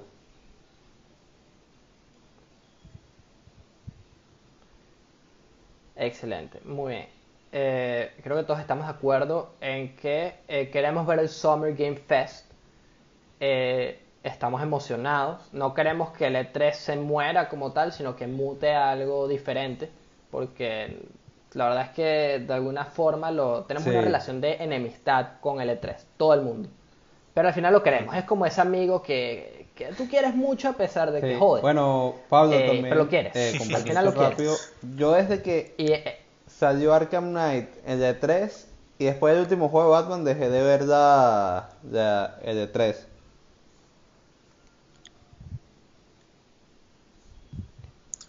sí, Porque después de eso lo... Sí, sí, sí. Pero pasó algo con Batman, porque como que sonó No, muy no pasó como nada así malo, sino Arkham que cuando salían los juegos de Batman ahí, es que yo es- veía la, así- el de nació 3 Pixar, y desde el último juego ya dejé de ver el de 3. Epa, el acusatorio. Veo la presentación de Epa, epa, acusatorio. Los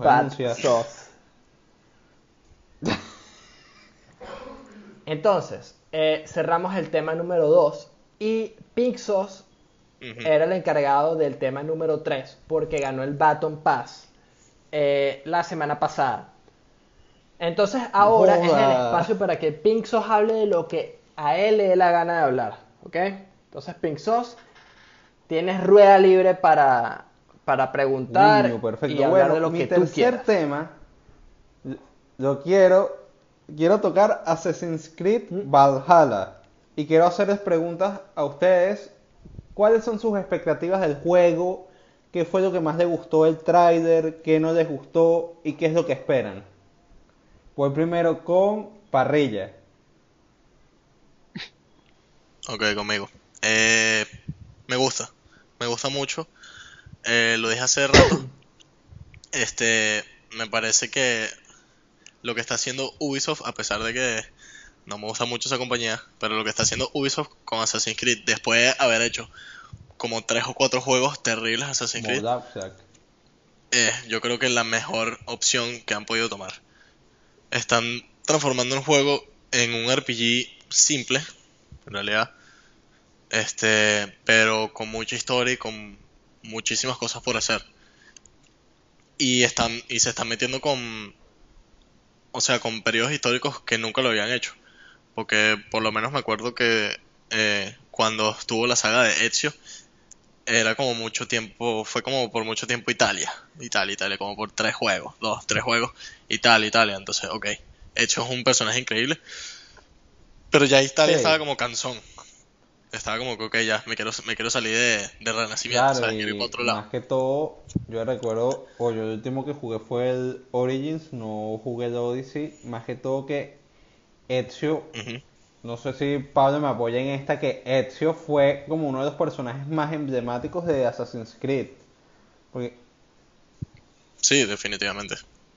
Sí, claro, o sea, fue el más El- emblemático y en mi opinión es... Para mí los, mi Assassin's Creed favorito es Assassin's Creed 2.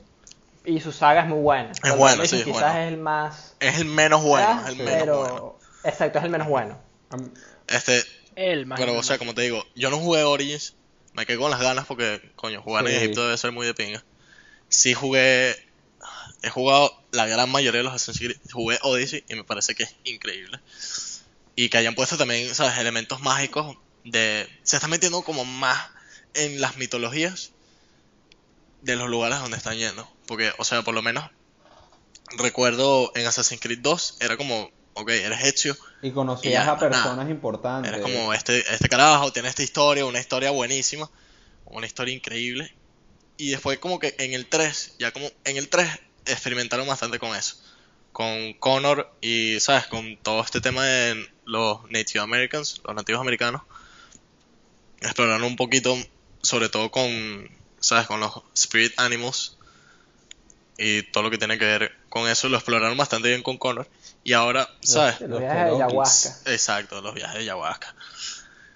Y bueno, aquí por aquí hay un, un casino Cherokee, ajá, seguimos. Eh, un casino Mikosuki, perdón.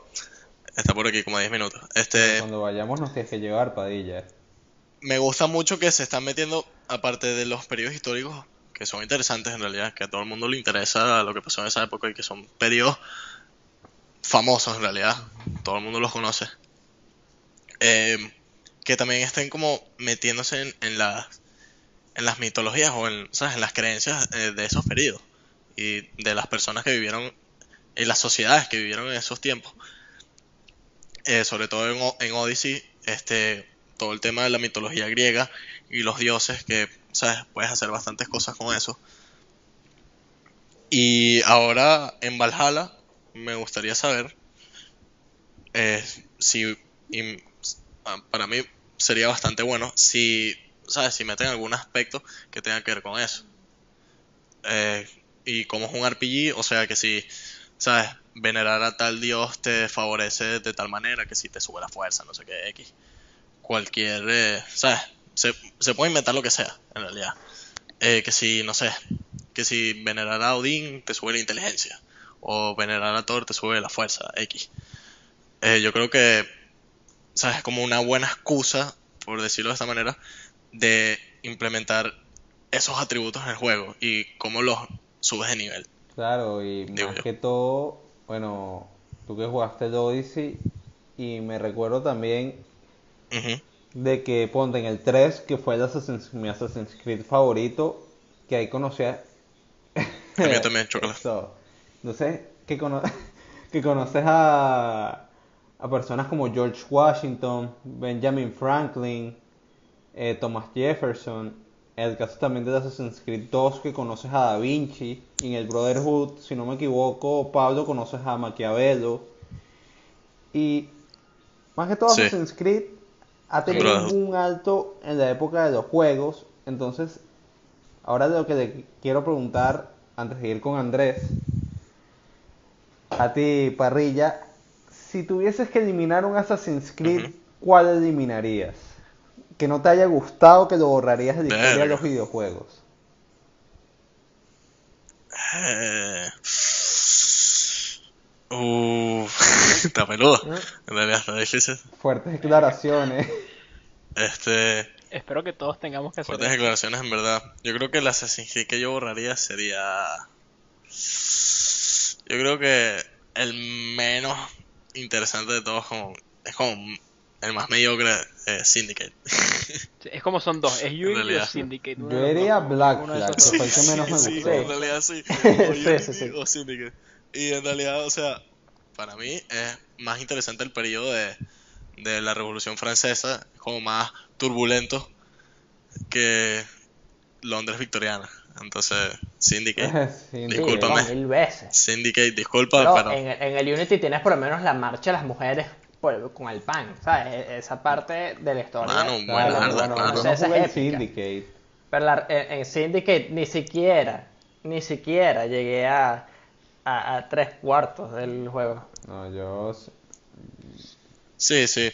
O sea, en realidad, aquí está claro. O sea, en realidad son como los juegos más chimbos de Assassin's Creed. Los más piches. Entonces, ¿sabes? Lo reducía a qué periodo histórico es mejor. Claro. Claro, Revolución Francesa.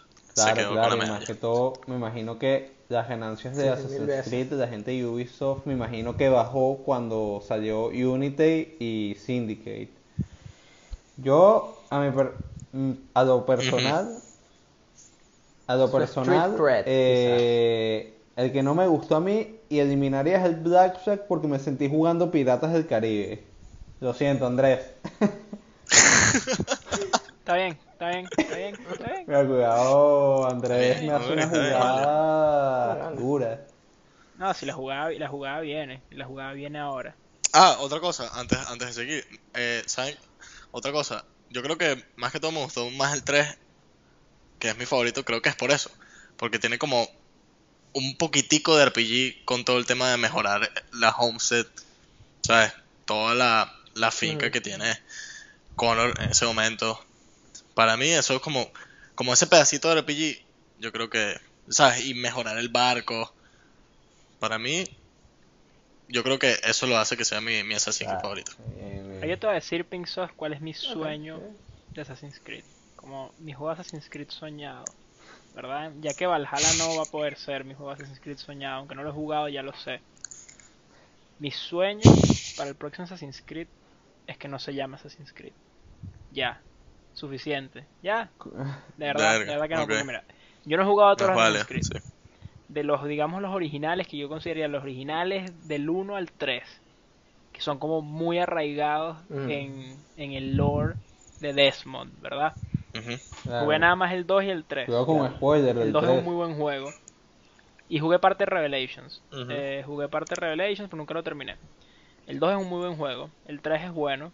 Eh, estoy seguro que Brotherhood es bueno también. Y Revelations, yo creo que si lo doy un segundo intento, lo, lo pasaría completo.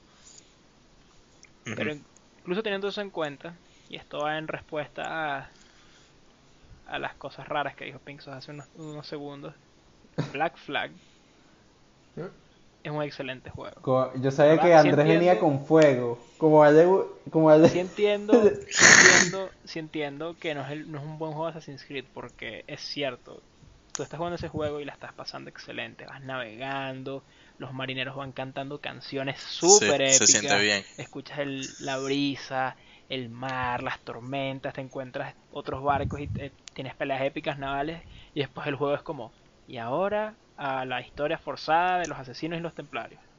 Y es una Por ladilla. eso digo que es el juego de, los, de Black Flag. de los, de los piratas. el, el único Assassin's Creed que me ha gustado después de Black Flag fue Odyssey. No he jugado Origins, pero Odyssey me pareció un muy buen juego. Y básicamente para mí ese juego fue las aventuras de Cassandra la Amazona en Grecia. Como no me acuerdo Así de es. nada que tenga que ver con el lore del Animus, con el lore de, de la Nada, civilización esa antigua, la manzana de verdad que Eso se acabó en Sí, el 3. yo creo que después sigue, de... sigue O sea, porque. Rex, Rex- solo Yo- que yo sé, pero de- lo tuvieron que haber dejado morir en el 3 porque, ¿sabes? Epa, 3 se muere epa, y, spoiler. ¿sabes? Previene el fin del mundo, ya, se acabó. eh, No, spoiler No, pero hay que hace tener cuidado. hay que tener Hay que cuidado. tener cuidado. Sí, sí, ese, Bueno, ese ya, Ah, se bueno, ya perdona. lo que no se dejar spoiler. Final Fantasy VII, un juego hace como 20 años. Bueno, se le perdona, ¿Quieren parrilla. O sea, te puedo lanzar spoiler se de. Te perdona. puedo lanzar spoiler. Ahí está, ahí está. Spoiler de Skyrim. Epa, epa. ¿Quieres? No, el tema es que. Spoiler de... Pero mira, Del Doom original. Spider-Man Shattered Dimensions. Re- regresando al tema, la verdad que mira, yo, yo personalmente como entiendo que obviamente el, el nombre Assassin's Creed como tiene este como cloud, tiene este como reconocimiento y obviamente eh, Sí, sí. si por ejemplo Black Flag se hubiera llamado nada más Black Flag, ¿verdad? Es un mal título, pero imagínate, le quitas Assassin's Creed, no hubiera vendido lo que vendió Assassin's Creed Black Flag. Eh, siendo que yo creo que hubiera sido un mejor juego si hubiera sido solo de piratas. Y siento eso con Odyssey. Odyssey es un juego de. Para mí fue una aventura como de un héroe griego. O sea, era esta tipa que poco a poco va consiguiendo cosas. Y era básicamente para mí fue como una historia, un mito griego, ¿verdad? Entonces cada vez que me metía en cosas del lore de los templarios, los asesinos, simplemente ya, ya me cansé, de verdad. De verdad no me interesa. Entiendo hay gente que le gusta y está bien. Pero espero que en Valhalla sea igual, como que ya tipo... Además en Odyssey, no sé si en Origins, pero en Odyssey no hay Hidden Blades. Creo que Origins es como... Porque Odyssey es raro. No, no, eh. Porque Odyssey ni siquiera existen los asesinos, tengo entendido. Ni- Y si existen, ni me acuerdo, porque no me interesa esa parte de la historia. Eh, entonces, para mí, yo la verdad que me encantaría jugar juegos que son básicamente, como decía Padilla, es como vamos a explorar este periodo histórico, no solamente las partes históricas, sino también en los periodos más antiguos las mitologías. Claro. Y como, o sea, como, tipo, pelear contra un, Sí, está contra un minotauro con un martillo, siendo una tipa que está toda yuca y es una amazona y es burda cool y es un buen personaje, es interesante su historia. Me Lo gusta, máximo. ¿verdad? La Entonces Odisea, sí, el es, juego. es que Sí. eso es, ¿me entiendes? Entonces tipo, me encantaría que cuando juegue Valhalla sea básicamente el EDA, el juego, ¿me entiendes? Como eh, básicamente un juego basado en un lugar histórico bastante interesante, con personajes interesantes. eh, ah, me acordé, Paya, que mencionaste el tema del homestead en el 3. Aquí también vas a tener como un homestead, pero va a ser una Ujú. aldea. Entonces, Sí, vi las noticias y iba a ser una aldea. Sí. Eso me pareció súper Eh, cool. Al principio no estaba tan emocionado, pero cuando empecé a ver las noticias y vi eso, que puedes mejorar la aldea, que, o sea, que puedes hacer eh, eh, Viking raids y, ¿sabes? Todas esas cosas me quedé como Me que, gusta como que el juego va a ser como, vas a ser básicamente el viaje de un, de un grupo, de un pueblo vikingo que tuvo que restablecerse por diversas razones que no sabemos todavía. Como que esa premisa me interesa. Sí. Lo que no me interesa es el estar al medio de ese viaje. Que me digan como, vamos a volver al mundo real y no, no, no, abstergo. Yo digo ya, que no, el no, anime- No, no me gustaría. Lo Lo que sí, lo que sí, o sea, como yo te dije, El anime eso se acabó acabó el en 3. el 3 porque en un el 3. personaje No, pero el sigue quien te pasando. encariñas. O sea, o sea, yo sé que sigue pasando, pero Mucho menos. O sea, yo digo que se acabó el 3, que ahí se acabó la historia, ¿sabes? Como que se murió Desmond, salvó el mundo y ya. O sea, deja, Sí. dejen de Por forzarlo. eso, pero siempre. En- Ya en le salió bastante bien juegos con, con Odyssey. Siempre aparecen los mismos. No lo vuelvan a poner. Los amigos de Desmond, esos que son como unos hackers, como, oh, te vamos a ayudar, no sé qué vaina. Y es como. Sí, ya, sí, sí. Suficiente. No. No, ya, dejen de, for- de- dejen de forzar eso. O sea, simplemente, ¿qué pueden hacer? Ok, si quieres que se llame Assassin's Creed por el cloud y, ¿sabes? Porque tenga, para tener más chance de venderlo, ok, no pasa nada, pero, ¿sabes? No, no me fuerces esa historia, simplemente ponme la historia del periodo histórico y Aunque- ya, y la pasamos cool. Eh, que es fino ser un, un egipcio en medio de la época de oro de, Egip- de Egipto, ¿sabes? O ser un guerrero griego, una amazona griega eh, en medio de la guerra. Ojo, no sé si mi opinión es popular. Obviamente sí, si la mayoría de la gente quiere seguir con los Assassins, con las Hidden Blade, perfecto, ¿me entiendes? Como yo simplemente voy a jugar el juego y ignorar esa parte. Pero la verdad que mira, yo pienso no vi el tráiler, eh, leí una noticia más o menos y estoy emocionado porque me gustó mucho Odyssey, fue como volví a la franquicia con Odyssey y siento que esto está siguiendo los pasos. Tienes la opción de escoger personaje masculino o femenino que sí, quizás no es como la cosa más impactante de la historia, pero es bueno que esté esa opción por ejemplo. Eh, y sí, el tema de poder tener tu aldea, de que el juego va a narrar como esta historia, como un poco más como grounded, más, eh, más seria, no seria, pero más como apegada a la realidad, pero igual va a tener estos elementos como mágicos y fantasiosos. A mí por lo menos me emociona. Solo espero que las partes como, como que tienen que como atar cabos con el lore de Assassin's Creed como general, espero que no sean tan fastidiosas como fueron por lo menos en Black Flag. Porque simplemente esos eran los peores momentos de Black Flag. Cuando era un juego de piratas era épico. Cuando era un juego de Assassin's Creed no era tan épico. Sí, sí. eh, a mí me pasa muy parecido a que Andrés. que yo la verdad es que estoy como mamado de- del nombre Assassin's Creed. Como, no tanto como el juego, porque yo jugué Origins, no jugué Odyssey, pero en Origins las peores partes del juego y las que menos disfruté fueron eh, todas las partes que te sacaban del juego para ponerte en una historia que no me acuerdo nada y que no me interesaba para nada. Y, y- y era horrible. Pero cuando estabas dentro del juego y eras este pana en, en. Egipto montando a caballo, o en mi caso montando en un chocobo, eh, y siendo el, el justiciero de Egipto, me encantaba. O sea, verdad me encantaba. Y me encantaba de repente entrar a, a las pirámides. Eh, hay una parte que es como un. Es como una arena donde están todos los gladiadores. Es excelente esa parte. Eh, cuando llegas a, a- a- a Alejandría por primera vez es impresionante. Pero cuando te sacan de todo eso para meterte en una historia que no importa, coño, de verdad que es muy fuerte. Y me parece que es muy de pinga, por lo menos los pequeños hints que hay al Lord Assassin's Creed, pero siendo discretos. Eh, no es un spoiler, pero es una partecita del juego en la que eh, en Origins está la Hidden Blade, pero es como un modelo muy primitivo. Y no sé si se recuerdan que Assassin's Creed, el primero, el de Altair, ellos les cortaban Sí. el dedo y eso, Sí. todo ese peo. Bueno, en este la cortada de dedo es accidental. Mm, Ok. Y me pareció súper de pinga, qué como ver cool, eso. sí. ¿sabes? Es es súper cool, es algo sutil. Y, y que va encajado con el nombre Assassin's Creed. Entonces tú me puedes vender eso, pero no me saques de la historia para meterme en la historia de, no sé, los, los hackermans de, de, de los juegos viejos. No, no hagas eso. Sí, yo digo que para mí. Nah, ya, yo estoy cansado de la Assassin's Creed. Estoy de acuerdo. Suficiente. Bueno, en el 3, bueno, Sí, sí. hace tiempo que no lo juego. No sé si Connor tenía Heroes Play. Sí, No sé si, para ella, recuérdame si tenía la Heroes Play. sí, sí Connor, tenía. sí, Sí tenía, sí tenía. sí, sí, sí. La que Ah, como sí, que que con el que dedo y la primer como juego-. Ajá, Que exacto. no tiene Hidden Blade es Odyssey.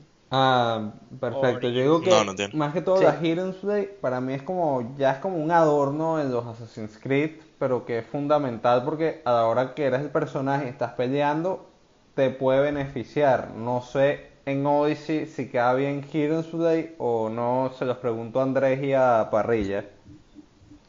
No, en Odyssey lo que cuadra es tener un hacha de minotauro gigante.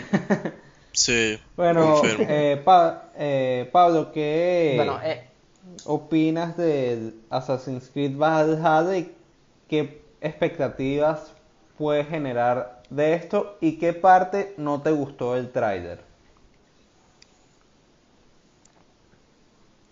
Bueno, el tráiler no es que no me gustó mucho, pero me pasa que con estos últimos juegos de Assassin's Creed voy con menos expectativas que como iba con los anteriores.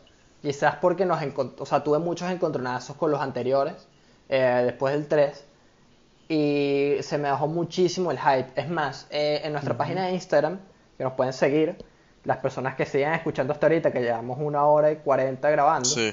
Sí. un poquito menos, pero llevamos una hora y 40 grabando.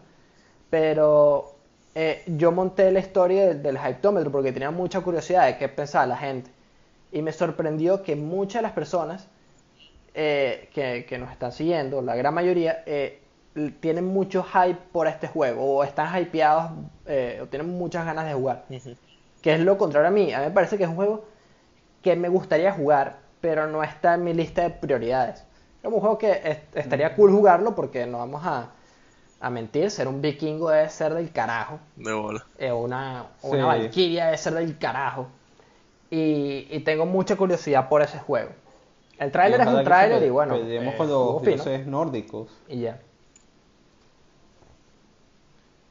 Oye, entonces que sea estaría Yo creo que más con los dioses. Los dioses es Me difícil, porque por lo menos que- que- en Sí, Odyssey, exacto. sin hacer mucho spoiler de lo que yo recuerdo, no, no pasé eh, los DLC. Me faltó creo que una expansión. Creo que nunca peleas contra dioses directamente. Criaturas míticas sí. Minotauro, por ejemplo, en Eso estaría cool. Entonces, no estoy muy familiarizado con criaturas míticas nórdicas, lamentablemente. No sé cuál es el equivalente del Minotauro, de Medusa, del Cíclope. Bueno, Eh, Deben yo haber tampoco. Los trolls, por ejemplo. Debe debe haber un troll por ahí metido en una caverna escondida. Pero igual es raro porque el juego es en Inglaterra. Sí, though. So, Sí, la mayoría de los juegos en Inglaterra, va eso a haber también leí. de la gente autóctona de Bretaña. Entonces es interesante que haya una mezcla de cosas. Va a ser interesante, la verdad va a ser interesante. Sí. Va a ser un juego interesante eh, sin... eh, sí, va a ser un juego interesante. O sea, vamos a ver qué pasa con ese juego y, y en- Sí, por lo menos acá le vamos a dar seguimiento. sí, yo digo, Sí. Y Pablo, y Sí. de los Assassin's Creed, ¿cuál fue el que te marcó y el que más te gustó de todos los Assassin's Creed que han ido viniendo?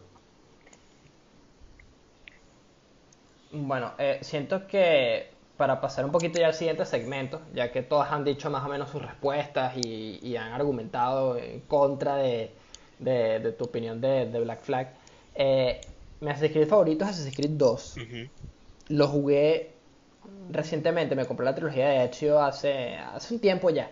Cuando Sí, pusieron en descuento hace creo que un año o dos años.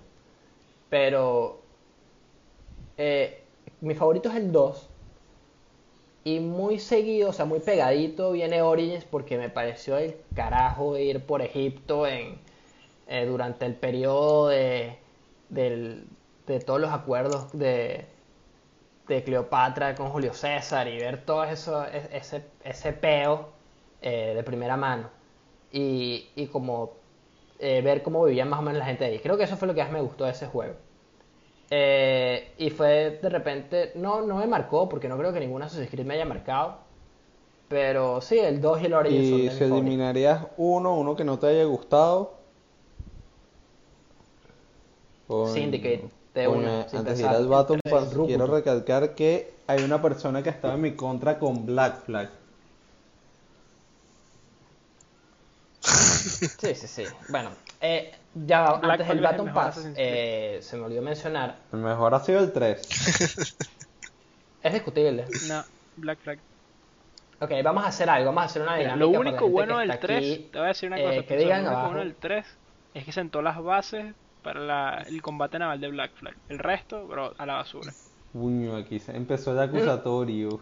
Mira, oh, Hot takes. Pero bueno, que diga la gente de- abajo, los que, los que están aquí todavía, cuál es su Creed favorito. ¿ok? Eh, y vamos con un pequeño update eh, que estamos haciendo. Recuérdense que se hace el update antes del tema 3 y... eh, perdón, después del tema 3 y el antes del Baton Pass. Y el update que yo tengo acá es en cuanto a los platinos y la guerra de platinos. Esta semana fue una Uy. semana movida Ujú. Porque de los que estamos aquí hoy eh, tenemos los cuatro, Los cuatro, sí. noticias.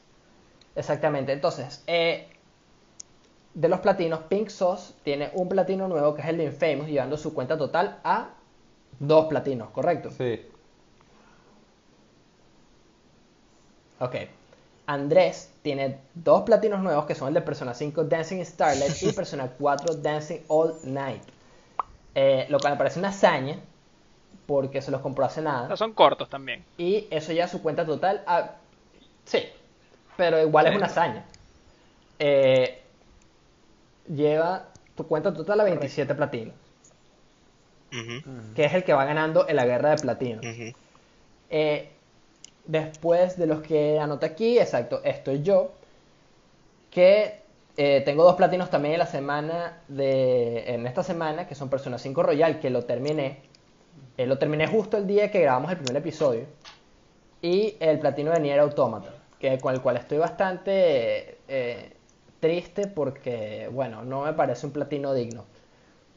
Pero ahí está. Y eso Ya, ya, mi ya, cuenta ya, total ya, ya, a ya, 14 ya, ya. platinos. Y Ajá. ¿Por qué no es Sí, digno? No puedes tirar eso Sí, así como saber. no es digno y esperar que, que, que la gente se haga Ajá, su- comenzó el otro acusatorio. Y la monten en DeviantArt, ¿no? Vale. Ok. Sí, bueno, eso es parte de la mística. No, les explico qué pasa con el platino de Nier Automata. Eh, Nier Automata es un juego que me gustó mucho. Eh, hice todo, y no todos los endings, porque son un ending por cada letra de, del abecedario. Y eso está para matarse. Y eh, hice lo- por lo menos los tres endings principales. Los, no, mentira, los cuatro endings principales. E hice muchas cosas dentro del juego, pero el juego tiene una mecánica que es un poco cheap, de la cual tú te puedes eh, agarrar para sacar el platino. eh, que es comprar los trofeos dentro del juego. Entonces, los que son muy ladillas, que fue lo que me pasó a mí, había eh, trofeos demasiado ladillas, eh, los compré y así saqué platino en una sola, una sólida 45 Carajo. minutos, quizás. Verga. Sí, sí, sí, me senté y lo saqué y ya, y me sentí muy triste porque no fue como, bueno, jugué el juego otra vez, hice unas cosas, hice misiones secundarias. Es más, lo iba a intentar hacer, pero cuando vi los trofeos fui que no, que ladilla. Sí. Yo no voy a estar pescando en Nier, que creo que es de las peores cosas que puedes hacer en ese juego. Creo que no tiene una buena mecánica de pesca. Y, eh, bueno, ya mi cuenta total a 14 platinos y parrilla que se sacó el platino de Modern Warfare, que creo que es otra hazaña, eh, porque es un juego de tiros. Juego no tiros, jugamos juegos de Y- tiro. Y es raro Eh, que alguien tenga un platino de, generalmente- de ese juego. Sí, y eso ya tu cuenta total a 5 platinos, si no me Así equivoco. es. Entonces vamos a mantener las recomendaciones de esta Ya va. semana corticas. Hay un pequeño problema. Eh, ok. Hubo un suceso. No quiero ser, no quiero ser así, de verdad no quiero ser así. Pero es como de las pocas cosas que puedo estar orgulloso en mi vida. Hay un tercer platino en mi cancha que Coño. se escapó. Hay un tercer platino. Eh, ¿Hay un tercer platino? Revisé las fechas. No, pero a mí Ah, también se se, le me escapó, ¿verdad? Correcto, hay un tercer platino. Y lo voy a decir. Sí, sí, se me escapó, es verdad. Dígalo usted. Persona 4 Golden. Claro, que lo platineaste el mismo día que yo platineé en Facebook. Así es. Tres platinos en una semana. Correcto, correcto. Tres platinos en una semana. Y creo que todos nos merecemos un aplauso esta semana. Así que un fuerte aplauso para nosotros. Vamos. Ok, movido. muy Excelente. bien. Entonces, eh, vamos a mantener las recomendaciones cortas eh, Agárrense para que viene pasar el con todo. de una vez. ¿Ok?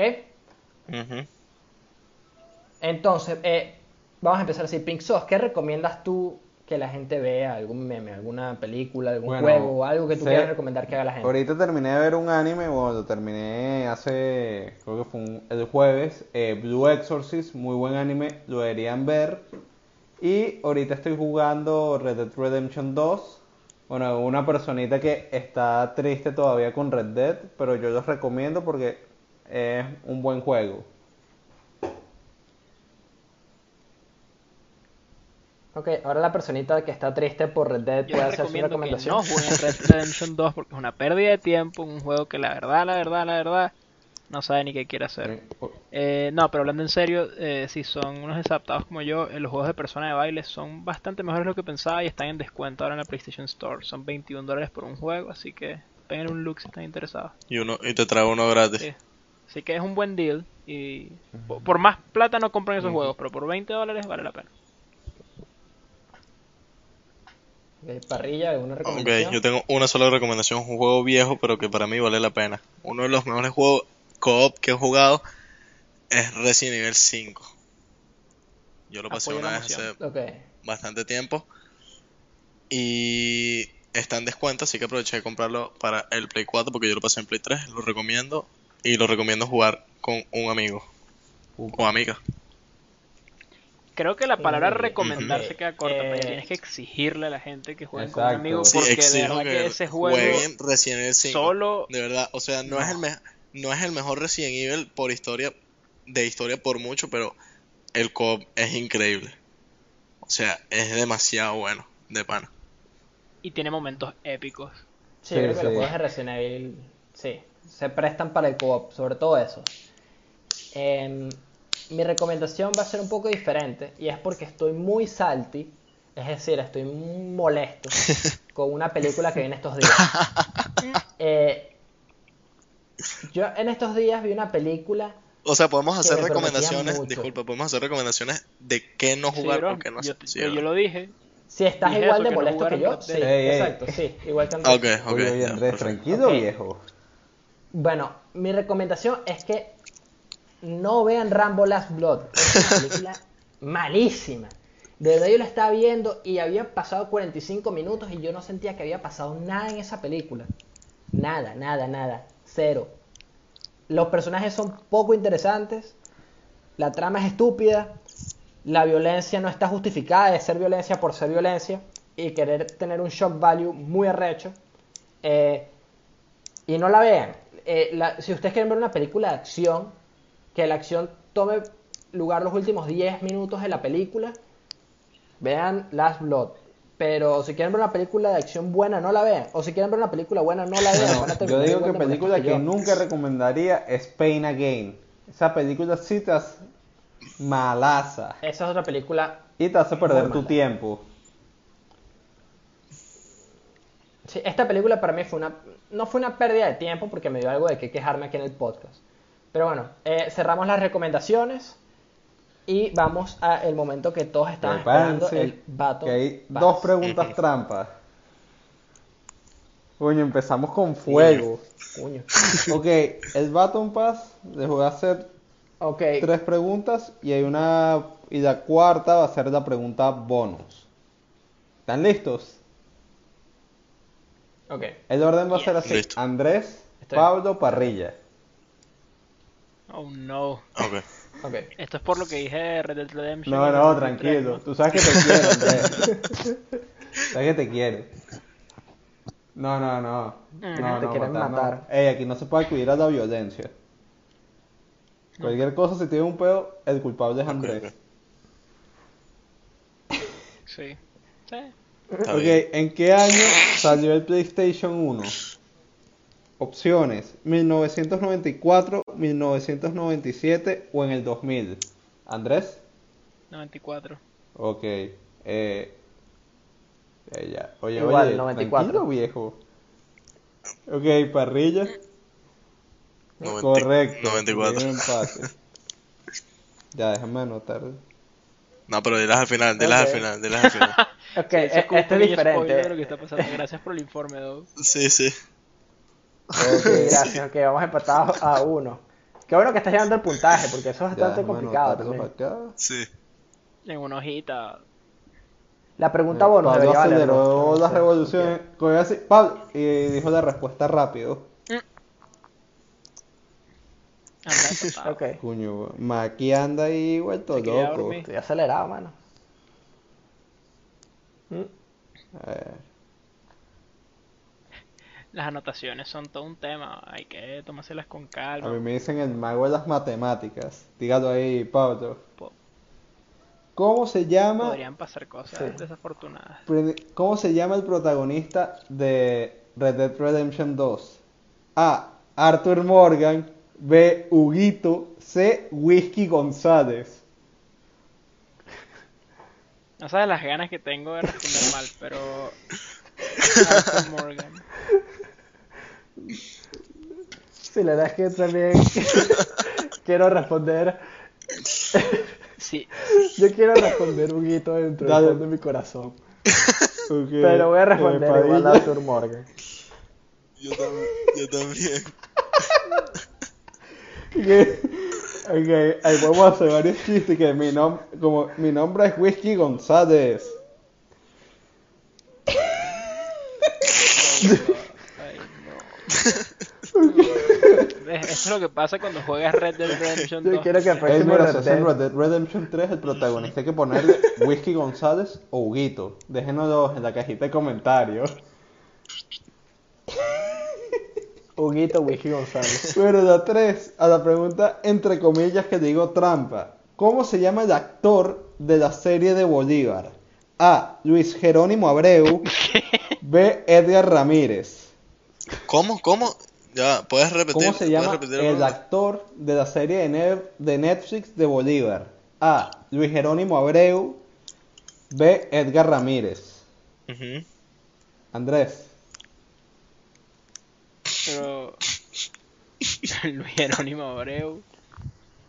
Aquí todavía no voy a decir nada. Eh, Pablo. Luis Jerónimo Abreu. Eh, Padilla.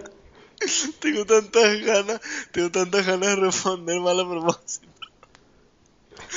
Luis Jerónimo Abreu. Coño, ese dicho siempre estaba fe está, está feliz porque creo que cuando lo bautizaron, coño, sus padres cuando nació estaban todos felices porque le pusieron Luis Jerónimo Abreu. No, no, no, no. Jerónimo Abreu.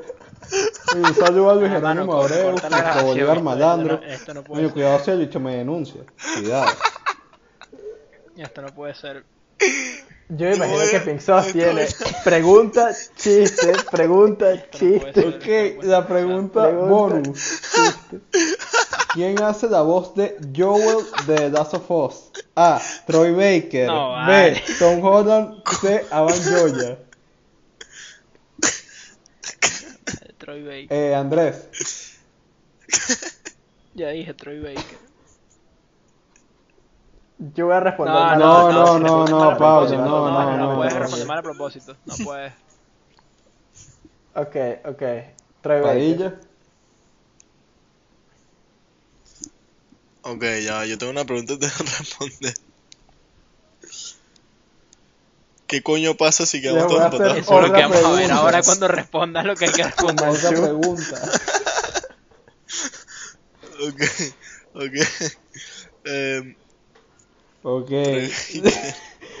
Hay un empate. No Mira, Parrilla empate. tiene 11 puntos. Andrés tiene 11 y Pablo tiene 11. Y ahora les voy a hacer una pregunta. Una pregunta pers- personal.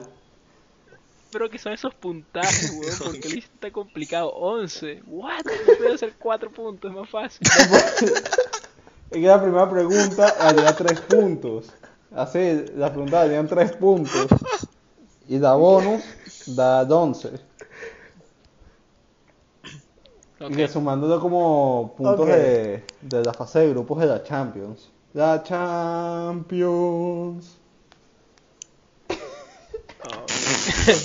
Ok. A- Agárrense. No, de verdad, dijiste agárrense y creo que no me tuve que haber agarrado. No, se te coño que agarrado porque esto ha sido un viaje. sí. Pero no por las razones que esperaba. Ok. Mi personaje favorito de Seven Deadly Sins. Van, Escanor o Meliodas. Andrés. ¿Cuál era el primero? Van, Escanor o Meliodas. Ang. Como Avatar en la leyenda de Ang. Ya voy a decir ese. Ango, como se llama. ¿Cómo? El primero que dijiste, Eh, ese. Van. Ang, Ang, Alfa, no sé, bro. Van. Yo creo que le está diciendo Van, A re- pre- como... pregunta A. Opción A. Ah, Ok, ok, Pablo. ok, ¿Dijiste ok, tres nombres dos? Dije tres nombres. Ok, el primero, ese Ok. Eh, Pablo. Eh... Escanor, creo. De Parrilla. Meliodas. Bueno, el ganador de este Baton Pass es Andrés. La respuesta correcta era Van. A surprise to wish you. Ese es mi personaje favorito de Seven Wow. Deadly Sins. Estoy muy, muy, muy feliz de lo que acaba de pasar. No lo vi venir, de verdad no lo vi venir. Wow. Pero esta era la, ver- esta era la verdadera pregunta trampa, porque tú siempre hablas de Meliodas y siempre hablas de... La preguntó trampa. Sí, sí, sí, sí. Sí, ¿no? Por eso, yo me fui. Y es más, su fondo de, de pantalla del teléfono. Pero es Van, el personaje favorito. Eh, Él ha estado haciéndome psicología toda la semana para que, la- para que ponga esta, esta pregunta mal. Qué bola. No, no, mi personaje favorito es Van y yo te lo dije, te he dicho tres veces, Pablo, que es lo peor. Venga, qué, ma- qué mal hermano. Ok, Ay, sí. Par- eh, Parrilla tiene 11 puntos, Pablo 11 y Andrés tiene Fíjate Con los 13. puntos. ya, Y de repente, Andrés, 84 puntos. Andrés tiene Sí, bro, y 13. que 35,5 puntos, no, porque es que tienes que, no sé, integrarla. No, El Pero resultado bueno, es oficialmente irreversible. Andrés es el ganador del Baton Pass de esta semana. Eh, creo que estos Baton Passes han sido eh, momentos bastante peculiares para el episodio. Entonces, eres el encargado del tema número 3 de la semana que viene. Corrijo, Y el 14. encargado de hacer el Baton Pass.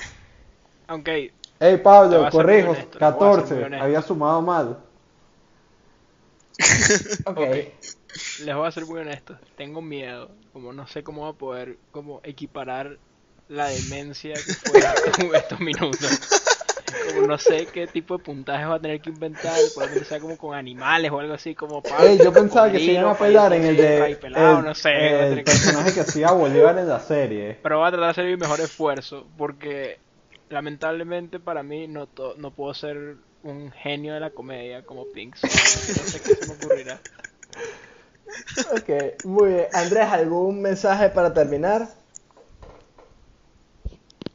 Black Flag el mejor Assassin's Creed y Red Dead Redemption 2 no vale la pena. Yo sabía que él venía con eso. Ver cómo la pintura se seca en una pared. Excelente, muy bien. Entonces, con eso, cue the music and we're out. Nos vemos. Nos vemos.